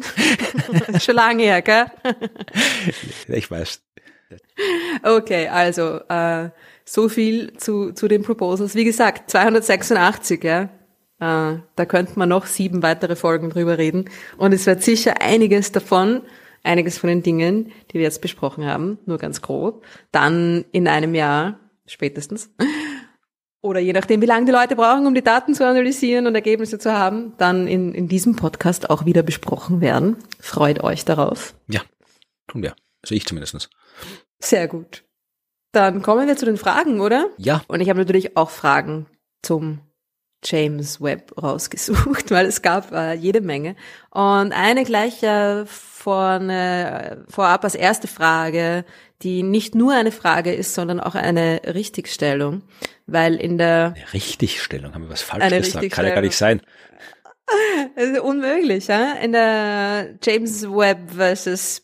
Space Pirates Folge, in uns, ich glaube Nummer 40 war das, genau, Nummer 40, äh, wo hat Peter übrigens ähm, uns geschrieben und festgestellt, wo Florian, das bist du, gefragt hat, ob der Sonnenwind einen Einfluss auf das James Webb Space Teleskop hat und anscheinend habe ich das verneint. Okay. Ich kann mich nicht mehr erinnern. Ich habe es mir jetzt auch nicht nochmal angehört. ich glaube dem Peter natürlich, dass das stimmt, dass ich das verneint habe.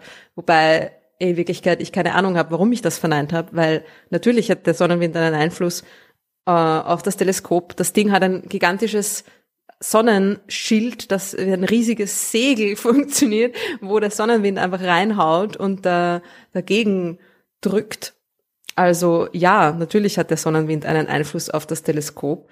Und äh, der zweite Teil ist dann wirklich eine Frage, nämlich was diese Aft Momentum Flap äh, sein soll, von der der Peter da gelesen hat, die anscheinend den Druck des Sonnenwinds ausgleicht. Und er findet das sehr faszinierend und wird gern wissen, wie die funktioniert.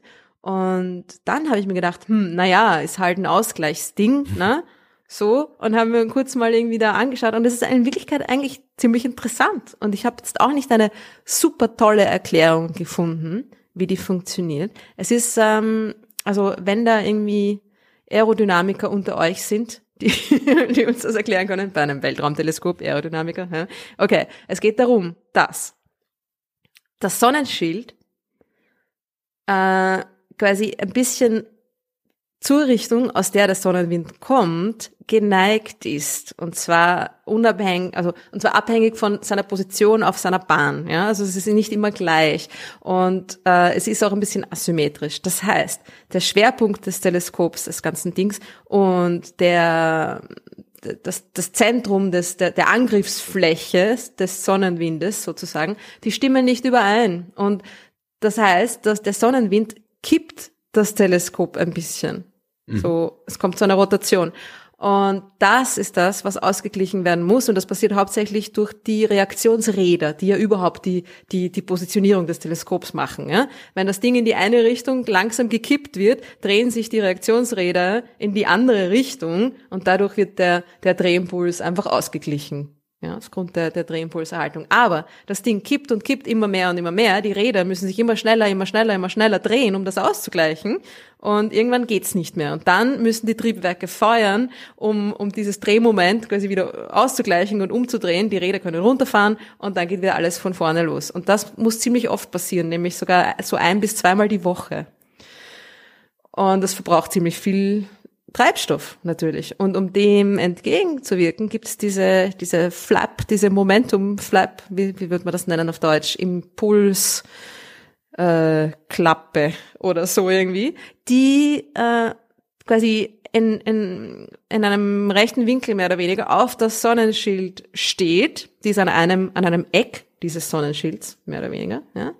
Und dadurch eine, dem Sonnenwind quasi eine andere Angriffsfläche bietet und so die, die Angriffsfläche mit dem, mit dem Schwerpunkt des Teleskops äh, zusammenführt oder näher aneinander führt. Und dadurch müssen die Reaktionsräder weniger oft ähm, quasi entladen werden durch, das, durch, durch, die, die, durch die Raketen. Und das spart Treibstoff. Ja?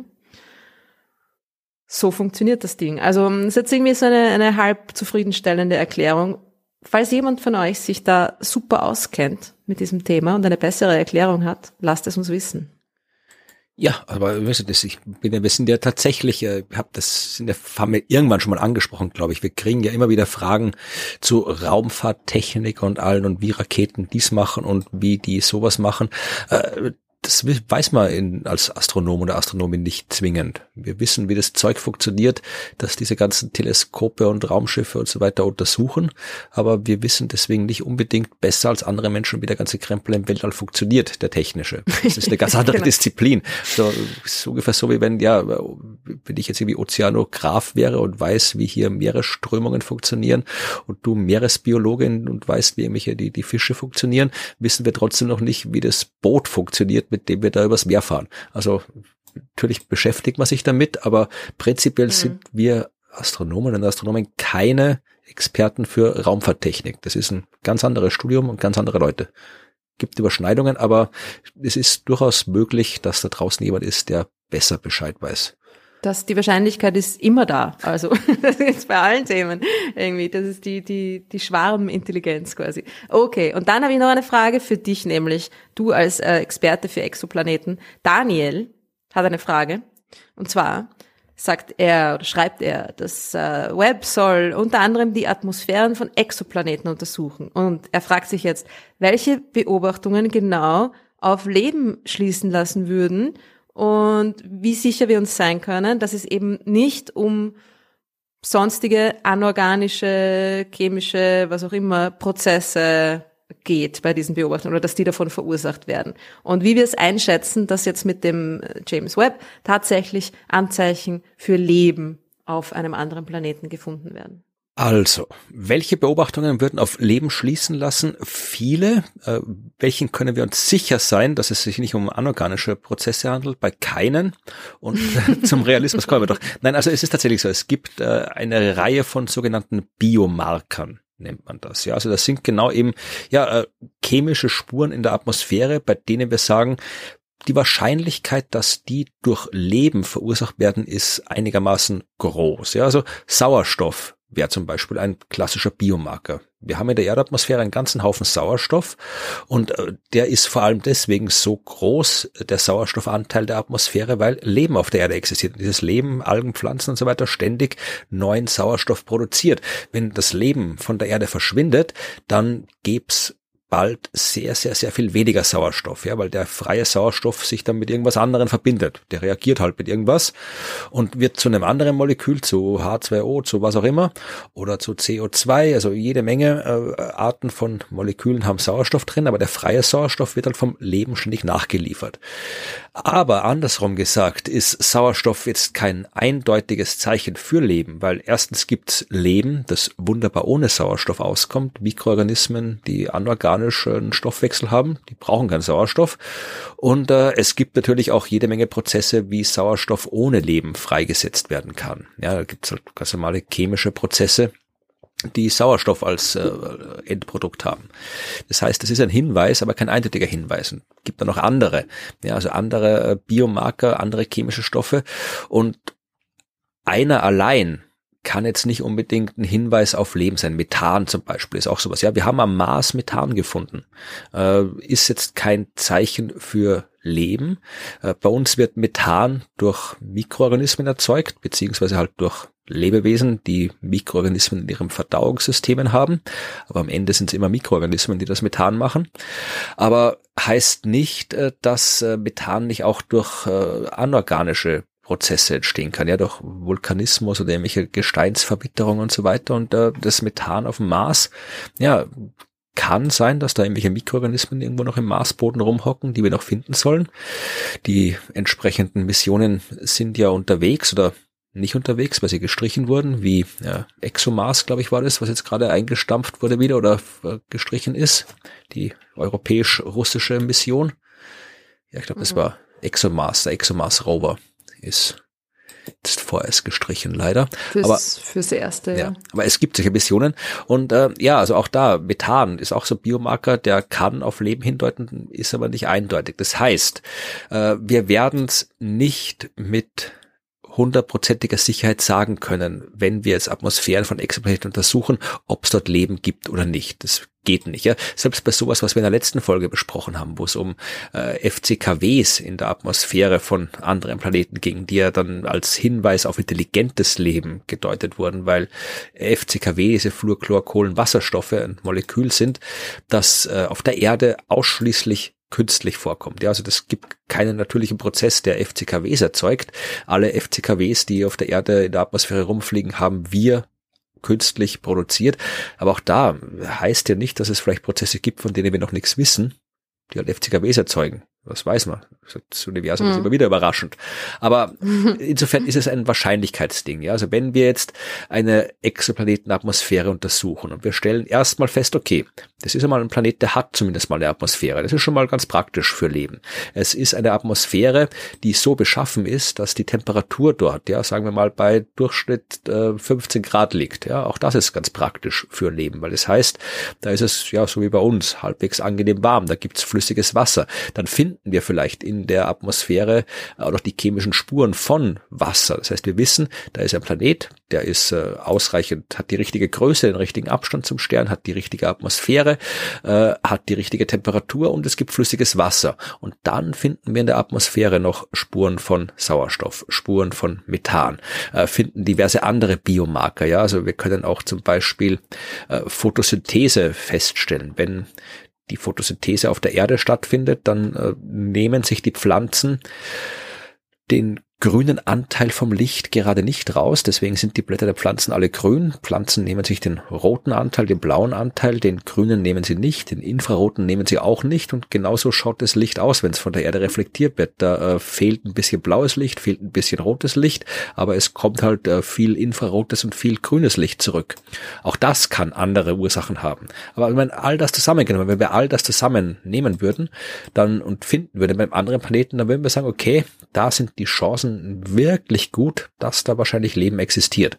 Aber hundertprozentig werden wir es nicht sagen können, wenn wir nicht hinfliegen und nachschauen oder halt dann tatsächlich durch irgendwelche anderen Techniken, vielleicht, äh, ich habe in einer Sternengeschichte kürzlich von so einem fiktiven Teleskop gesprochen, dass äh, die Sonne als Gravitationslinse nutzt, wenn du da so ein paar hundert astronomische Einheiten von der Sonne wegfliegst, genau an den richtigen Punkt und dort Detektoren aufstellst, dann kannst du die Sonne selbst als Gravitationslinsenteleskop benutzen und tatsächlich könntest du dann Bilder, Oberflächen von Exoplaneten aufgelöst abbilden.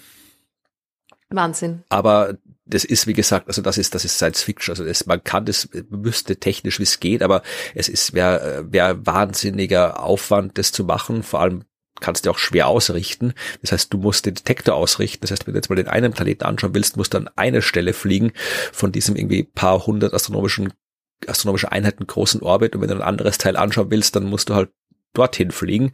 Das sind wieder ein paar hundert oder tausend astronomische Einheiten Flug. Also äh, es wäre technisch möglich, aber praktisch nicht durchführbar momentan. Aber hm. solche Techniken, da könntest du wirklich, da könntest du schauen und würdest dann sehen, Kontinente, die grün sind, die braun sind, was auch immer, ja. Das wäre dann schon besser. Aber ansonsten, ja, bleibt uns nur das statistische Argument und Wahrscheinlichkeiten und wie realistisch wir es einschätzen, ja, also äh, vorbehaltlich dieser ganzen statistischen Argumente. Wenn wir jetzt sagen, alles, was wir jetzt sagen, ja, da ist die Wahrscheinlichkeit, sagen wir mal, größer als 90 Prozent, wenn wir das schon als äh, Leben gefunden definieren oder Anzeichen von Leben, also ich würde sagen, wenn Leben häufig ist, und ich rede immer nur von Leben, nicht von intelligenten Leben, ja, das ist eine ganz andere Geschichte. Wenn Leben häufig ist, dann schätze ich die Wahrscheinlichkeit, dass wir es mit Teleskopen wie dem James Webb Teleskop oder dem ELT, dem erdgebundenen großen Teleskop, das gerade gebaut wird, und den anderen entsprechenden Teleskopen der nächsten Generation. Also wenn es anderswo Leben gibt, schätze ich die Wahrscheinlichkeit, dass wir es auch finden mit unseren Instrumenten, die in den nächsten Jahrzehnten zur Verfügung stehen, auf 100 Prozent. Wenn es das gibt, mhm. finden wir es. Ähm, wenn es das nicht gibt, ja, dann finden wir es nicht, logisch. Äh, also das. Wenn es gibt im Sinne von, wenn es äh, genug häufig ja. auch vorkommt. Ne? Ja, wenn es in der Milchstraße drei Planeten mit Leben gibt, ja, dann finden wir es nicht. Aber wenn es quasi häufig ist, dann finden ja. wir es mit den Instrumenten, die wir jetzt haben oder demnächst haben werden. Ja, schon spannend, oder? Ja. So viel zum Thema, wird unsere Sicht des Universums revolutionieren? Das ist schon da kommt einiges auf uns zu. Ja. In den nächsten Jahren. Super spannend. Und wir werden natürlich dabei sein. Ja. Und wo ihr auch, äh, wenn ihr wollt. Und wo ihr jetzt auch noch dabei sein könnt, ist äh, bei den neuen Entwicklungen, die es auf der Sternwarte gibt. Genau, es gibt Neues von der Sternwarte. Auf der Sternwarte hat ein neues Semester begonnen und ich habe mit Evi darüber gesprochen, was denn in diesem neuen Semester an neuen Herausforderungen auf das Astronomiestudium für das Astronomiestudium auf diejenigen, die ein Astronomiestudium absolvieren, so soll es heißen, warten. das hören wir uns jetzt an. Wir sind wieder bei Neues von der Sternwarte mit Efi. Hallo Efi. Hallo Florian. Was gibt's Neues auf der Sternwarte? Äh, ja, recht viel. Das äh, Sommersemester hat ja begonnen und äh, ja, bin ich natürlich tatkräftig durchgestartet und habe mich doch für das astronomische Praktikum angemeldet, ähm, noch zusätzlich obwohl ich da ja länger überlegt habe. Aber ja, und wir haben auch schon die ersten Einheiten gehabt und ich finde es super spannend. Und ja, und gleich wieder Bekanntschaft gemacht mit ähm, ja, einem alten Bekannten, und zwar ist das ähm, LaTeX. Und da würde ich da gerne heute mit dir auch darüber sprechen. Ja, gerne, gerne, weil LaTeX ist super. Es werden vielleicht einige enttäuscht sein, wenn du gesagt hast, dass das astronomische Praktikum angefangen hat. denkt, was hat sie gemacht? UFOs beobachtet, Meteoriten gezählt, Mondgestein gesammelt. Aber nein, du hast mit LaTeX angefangen. Zu Recht, was wichtig ist. Also reden wir darüber, was LaTeX eigentlich ist. Genau, also jetzt waren mal die ersten zwei Einheiten waren ähm, ja beobachtungstechnisch wahrscheinlich eher langweilig, weil wir ähm, zwei Nachmittage nur vor unseren Computern gesessen sind und uns eben einmal die Basics angeeignet haben und da gehört eben LaTeX dazu. Also LaTeX geschrieben, aber LaTeX ausgesprochen. Und äh, ja, es ist im Prinzip ist es ein, ist es ein Textverarbeitungsprogramm. Ich glaube, man, man nennt es anders, oder? Ein Schriftsatzsystem, glaube ich, ist es offiziell. Ja. Richtig. Es ersetzt im Prinzip äh, Word. Nein, man schreibt seine Papers dann ähm, und ist viel besser als Word. Also eigentlich gar nicht zu vergleichen. Ja, weil also Word ist tatsächlich ein Textverarbeitungsprogramm. Da mache ich auf und schreibe Text rein und dann mache ich mit dem Text was.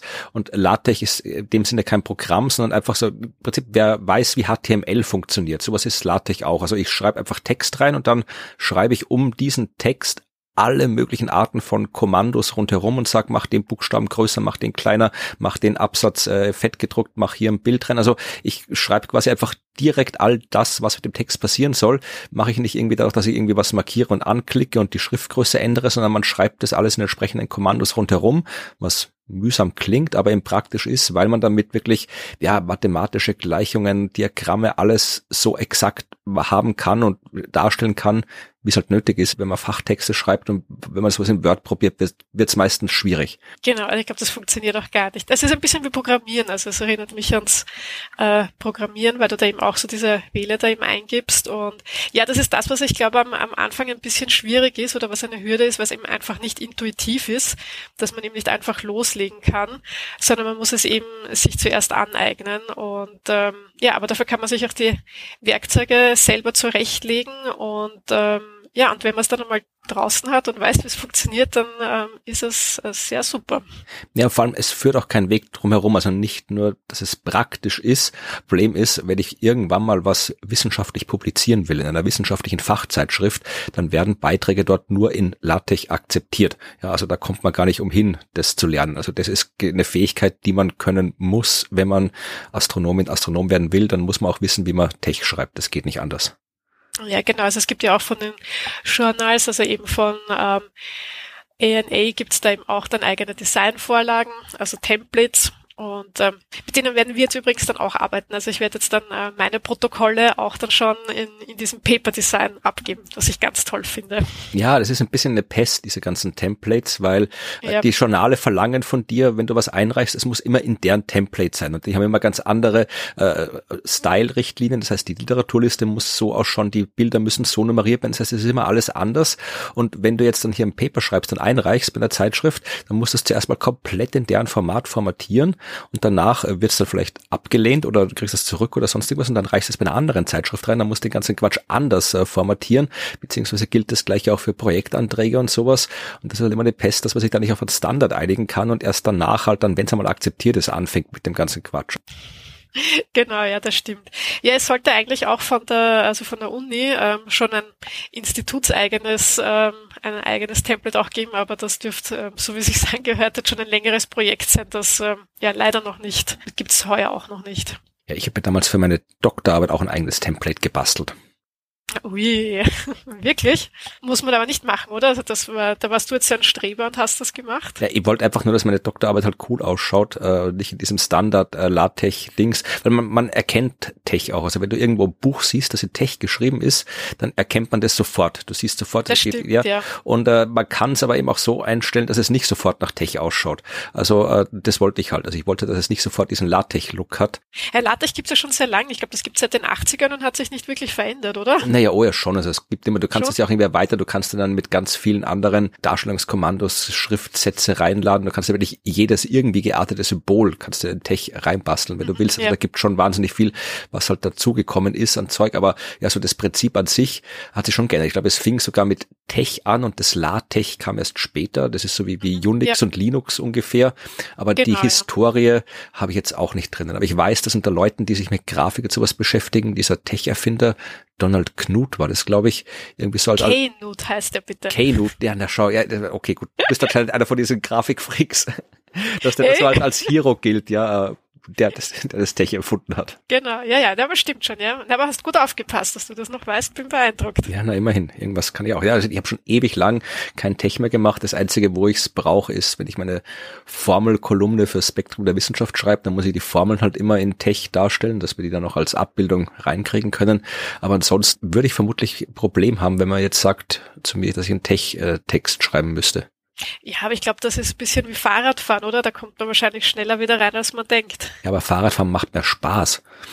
Ach, nein, also, also wie ich jetzt wieder ähm, LaTeX ausprobiert habe, ich finde, das macht schon Spaß. Also ich weiß nicht warum, aber irgendwie, wenn es dann eben, als, du musst es ja dann kompilieren, damit es dann quasi, wo du dann die grafische Ausgabe dann hast. Und ähm, wenn man dann eben sieht, okay, hat es jetzt funktioniert oder nicht, das ist irgendwie spannend. Also Ja, ja. das hat ähm, ja, What's up? irgendwie macht mir das Spaß. Das, das, der Ja. Spaß verflüchtet, wenn du dann irgendwie mit einer Million Overfull Age Boxes und so weiter klarkommen musst, und diese Ja, ganzen Warnings und irgendwie mit mehrseitigen Tabellen und äh, alles so Zeugs. Also das ist LaTeX kann auch sehr, sehr nervig sein. Das weiß ich. Ich habe schon einige Protokolle damit geschrieben. Ähm, und ja, sobald Tabellen äh, ins Spiel kommen, wird es meistens ein bisschen ärgerlich. Das stimmt. Ja. Da kann man sich dann noch gut ärgern auch. Ja, also man macht komische Sachen auf der Uni, wenn es um Textverarbeitung geht. Und vielleicht ist es ja äh, auch ein Anlass, die Hörerschaft mal zu fragen, von denen die Texte schreiben, was da so. Äh, gut, ich traue mich jetzt nicht nach Lieblingseditoren zu fragen, weil das das ist das ist fast so, das ist noch geht noch eine Eskalationsstufe über Star Wars versus Star Trek weit hinaus, die die Editor Wars. Ich schreibe mittlerweile alles, so gut wie alles, was irgendwie relevant ist, schreibe ich in Google Docs. Ja, ja, das hat aber auch seine Tücken. Natürlich, alles Also- hat seine Tücken, aber äh, da kann man sehr gut kollaborativ arbeiten und äh, ich mag diese ganze Zwischenspeicherei, dass es nicht weg ist. Nachdem ich einmal schon ein fast ein Buch, also ein komplettes Buch nach dem letzten Überarbeitungsschritt verloren hatte, dann irgendwie eine Nacht lang gesessen bin, um das wieder herzustellen, freue ich mich, wenn ich äh, ein System habe, wo es in der Cloud ist. Ja gut, das, äh, das ist kollaborative ähm, Online, gibt's ja im LaTeX auch, das ist ja mit Overleaf. Ja, gab's allem. zu meiner Zeit Das- nicht. Ja, auch hier wieder ändern sich die Zeiten. Ähm, na, das ist auch sehr praktisch. Das funktioniert im Prinzip auch so. Also das ist dann auch immer gespeichert und äh, vor allem ja, wenn du, wenn mehrere Leute an einem Projekt arbeiten, ist das halt, äh, ist das wirklich sehr praktisch, wenn du da dann online einsteigen kannst und da jeder gleich ähm, Zugriff zum Projekt hat und du da gleichzeitig dran arbeiten kannst. Ja. Ja, dann, liebe Hörerschaft, äh, sagt uns, wie ihr Sachen schreibt und äh, sagt Evi, warum sie auf keinen Fall weiter mit Tech arbeiten soll oder warum sie unbedingt weiter auf Tech äh, setzen soll oder welche Packages sie auf jeden Fall noch für Tech braucht, damit alles wirklich super ausschaut. Genau. Also wenn jemand Geheimtipps hat, äh, dann bitte her damit, mit denen ich dann bei meinen Protokollen glänzen kann. Also alle LaTeX-Tricks und Tipps bitte per Kommentar, per E-Mail in die Shownotes. Wir freuen uns drüber. Die Shownotes werden übrigens nicht in Tech geschrieben, das äh, funktioniert nicht. Aber wir sind gespannt, was kommt und freuen uns auf die nächsten Neuigkeiten von der Sternwarte, wenn dann vielleicht im Praktikum nicht nur geschrieben wird, sondern auch beobachtet. Mal schauen. Ganz bestimmt. Ich Bis- werde berichten. Und bis dahin sagen wir Tschüss. Tschüss. Ja, na, ich bin natürlich auch ein LaTeX-Fan, Ja. ganz klar. also ich finde auch die Optik sehr schön. Also ich mag diese, den, den LaTeX-Style Ja, gern. weiß nicht. Ich finde, das schaut, ich finde, das schaut gut aus. Ja. Vielleicht ich Und es ist natürlich großartig, einfach dieses, diese, äh, man muss ein bisschen, was ich auch sehr toll finde an LaTeX, es ist eine, eine Übung im Loslassen. Es ist eine Übung am Kontrolle aufgeben, weil man braucht nicht glauben, dass man gegen LaTeX gewinnen kann. Das ist auch nicht notwendig. Man muss aber mal sagen, ja, diese Grafik kann nicht dort stehen, wo ich sie stehen haben will, sondern es muss so sein, wie LaTeX äh, glaubt und es ist im Endeffekt auch besser so. Und es ist irgendwie auch schön, wenn man, wenn man das irgendwie lernt und Das kann. Ja. da klingt's fast religiös. Also ich vertraue LaTeX, was LaTeX macht, ist schon gut. LaTeX weiß es besser als wir. Hey, ich meine, was ich, mit- was ich mit Underfull und Overfull Age Boxes äh, mich herumgeplagt habe, eh klar. Was, was ist, was hat's damit auf Ich habe sich? keine Ahnung. Ich glaube, das haben die eingeführt damals einfach aus, aus reiner Nerverei.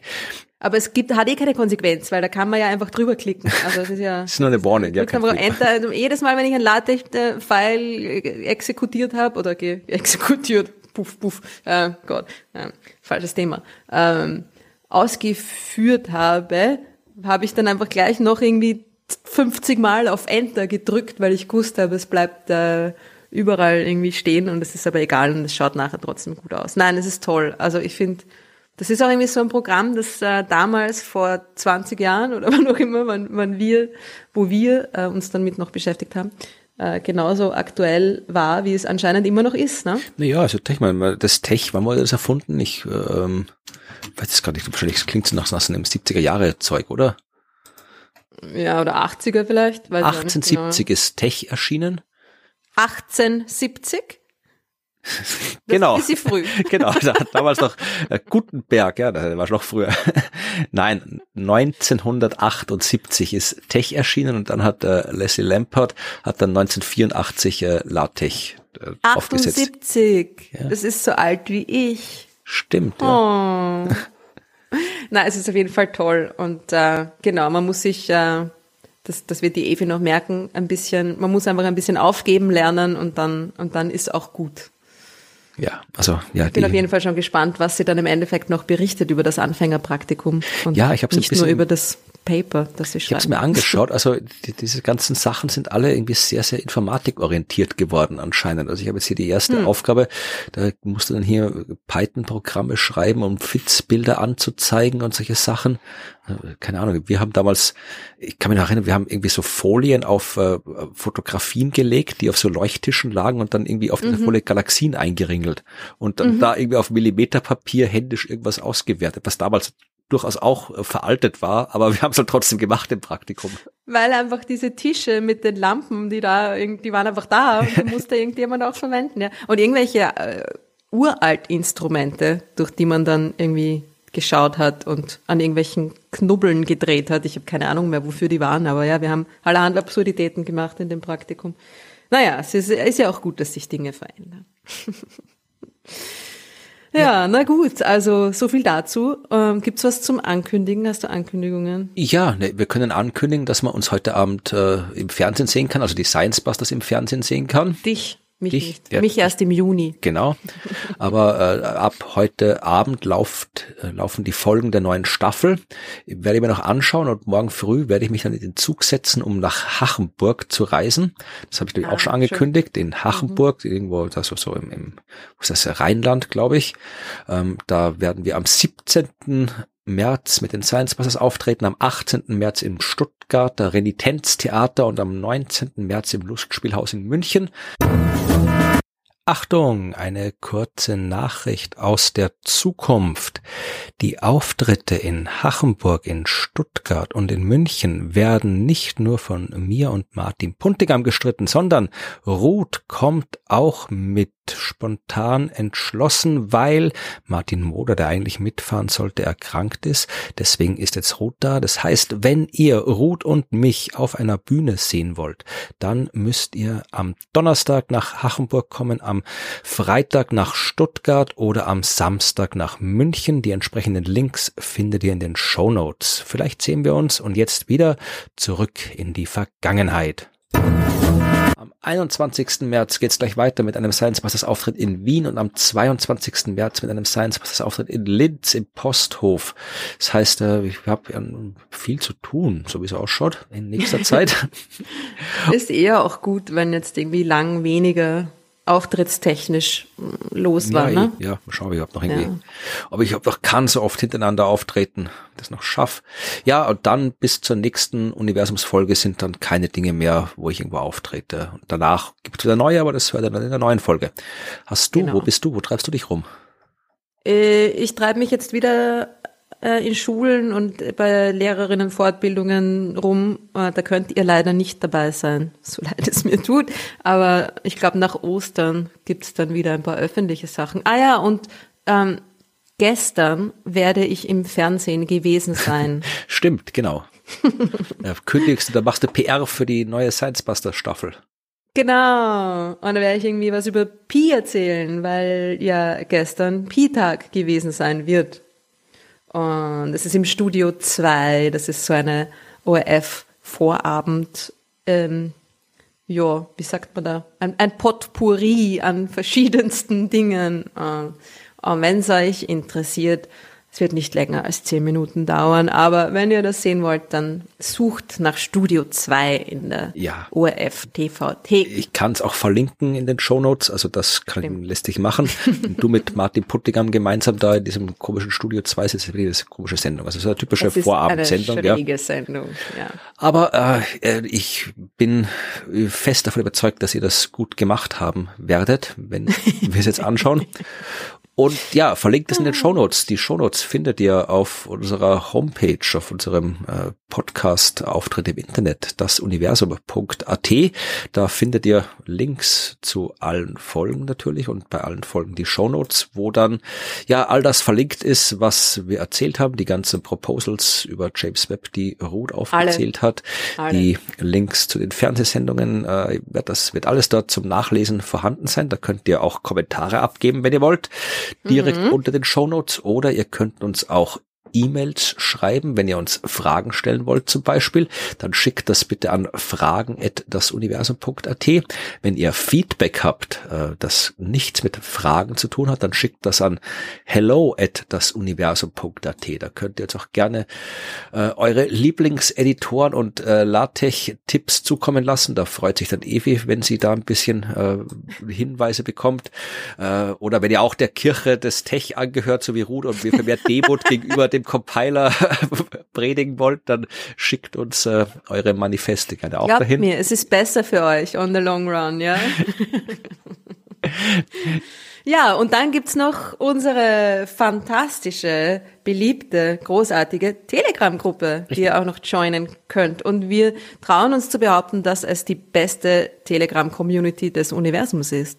Ja, also zumindestens äh, besser als viel anderes, vieles andere, was bei Telegram abgeht. Das ist ja das letzte Zeit sehr in Verruf geraten. Also ich glaube, ich habe angefangen, Telegram zu nutzen 2017 oder so. Da haben wir es für die Science Busters so zur internen Kommunikation benutzt, weil wir da auch viele Leute über viele Themen in vielen Gruppen kommunizieren müssen. Und da war Telegram recht praktisch. Und dann im Laufe der Zeit ist es immer mehr so, man fühlt sich mittlerweile fast schon schlecht, wenn man es benutzt, weil da irgendwie so viele Trotteln da ihren Quatsch verbreiten. Aber Telegram ist nicht nur Quatsch. Nicht bei uns. Es gibt durchaus auch interessante und äh, wertvolle Inhalte, die man in der Universumsgruppe finden kann. Ja, und auch der Link dafür Idiotenfreie Community. ist, ja, und der Link auch dazu ist im, in den Shownotes zu finden, wenn ihr damit machen wollt. Genau, und herzlichen Dank auch nochmal an die, an die Leute, die da regelmäßig posten, an unsere Kontributoren. Genau. Die ziemlich interessante Links und Sachen und ihre eigenen Astro-Bilder und Tipps und Tricks und alles mögliche, da Dinge, mit denen wir uns nicht so gut auskennen, äh, draufstellen und sich beteiligen und äh, kommt auch dazu.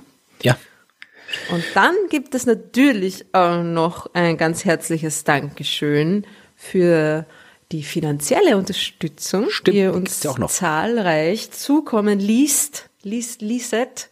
zukommen habt lassen. Zwar, ist die einfache zukommen habt Grammatik. lassen werden, wie auch immer. Und zwar gibt es verschiedene Möglichkeiten, äh, äh, spenden at dasuniversum.at über PayPal und das haben seit dem letzten Mal auch einige Leute gemacht. Herzlichen Dank an Marco, David, Matthias, Norbert, Christian, Markus, John Andrea, ich hoffe, ich spreche das richtig aus, Michael, Bernhard und Christoph.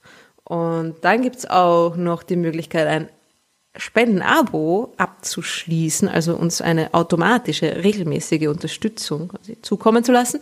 Und das funktioniert über Steady und oder Patreon.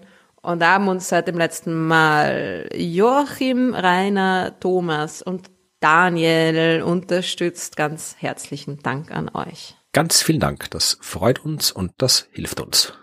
Und damit sind wir durch. Damit sind wir am Und Ende dann sage ich danke für eure Geduld und fürs Zuhören und schickt uns äh, eure Gedanken und äh, wenn nicht, hören wir uns in zwei Wochen wieder. Macht's es gut. Bis dann. Tschüss.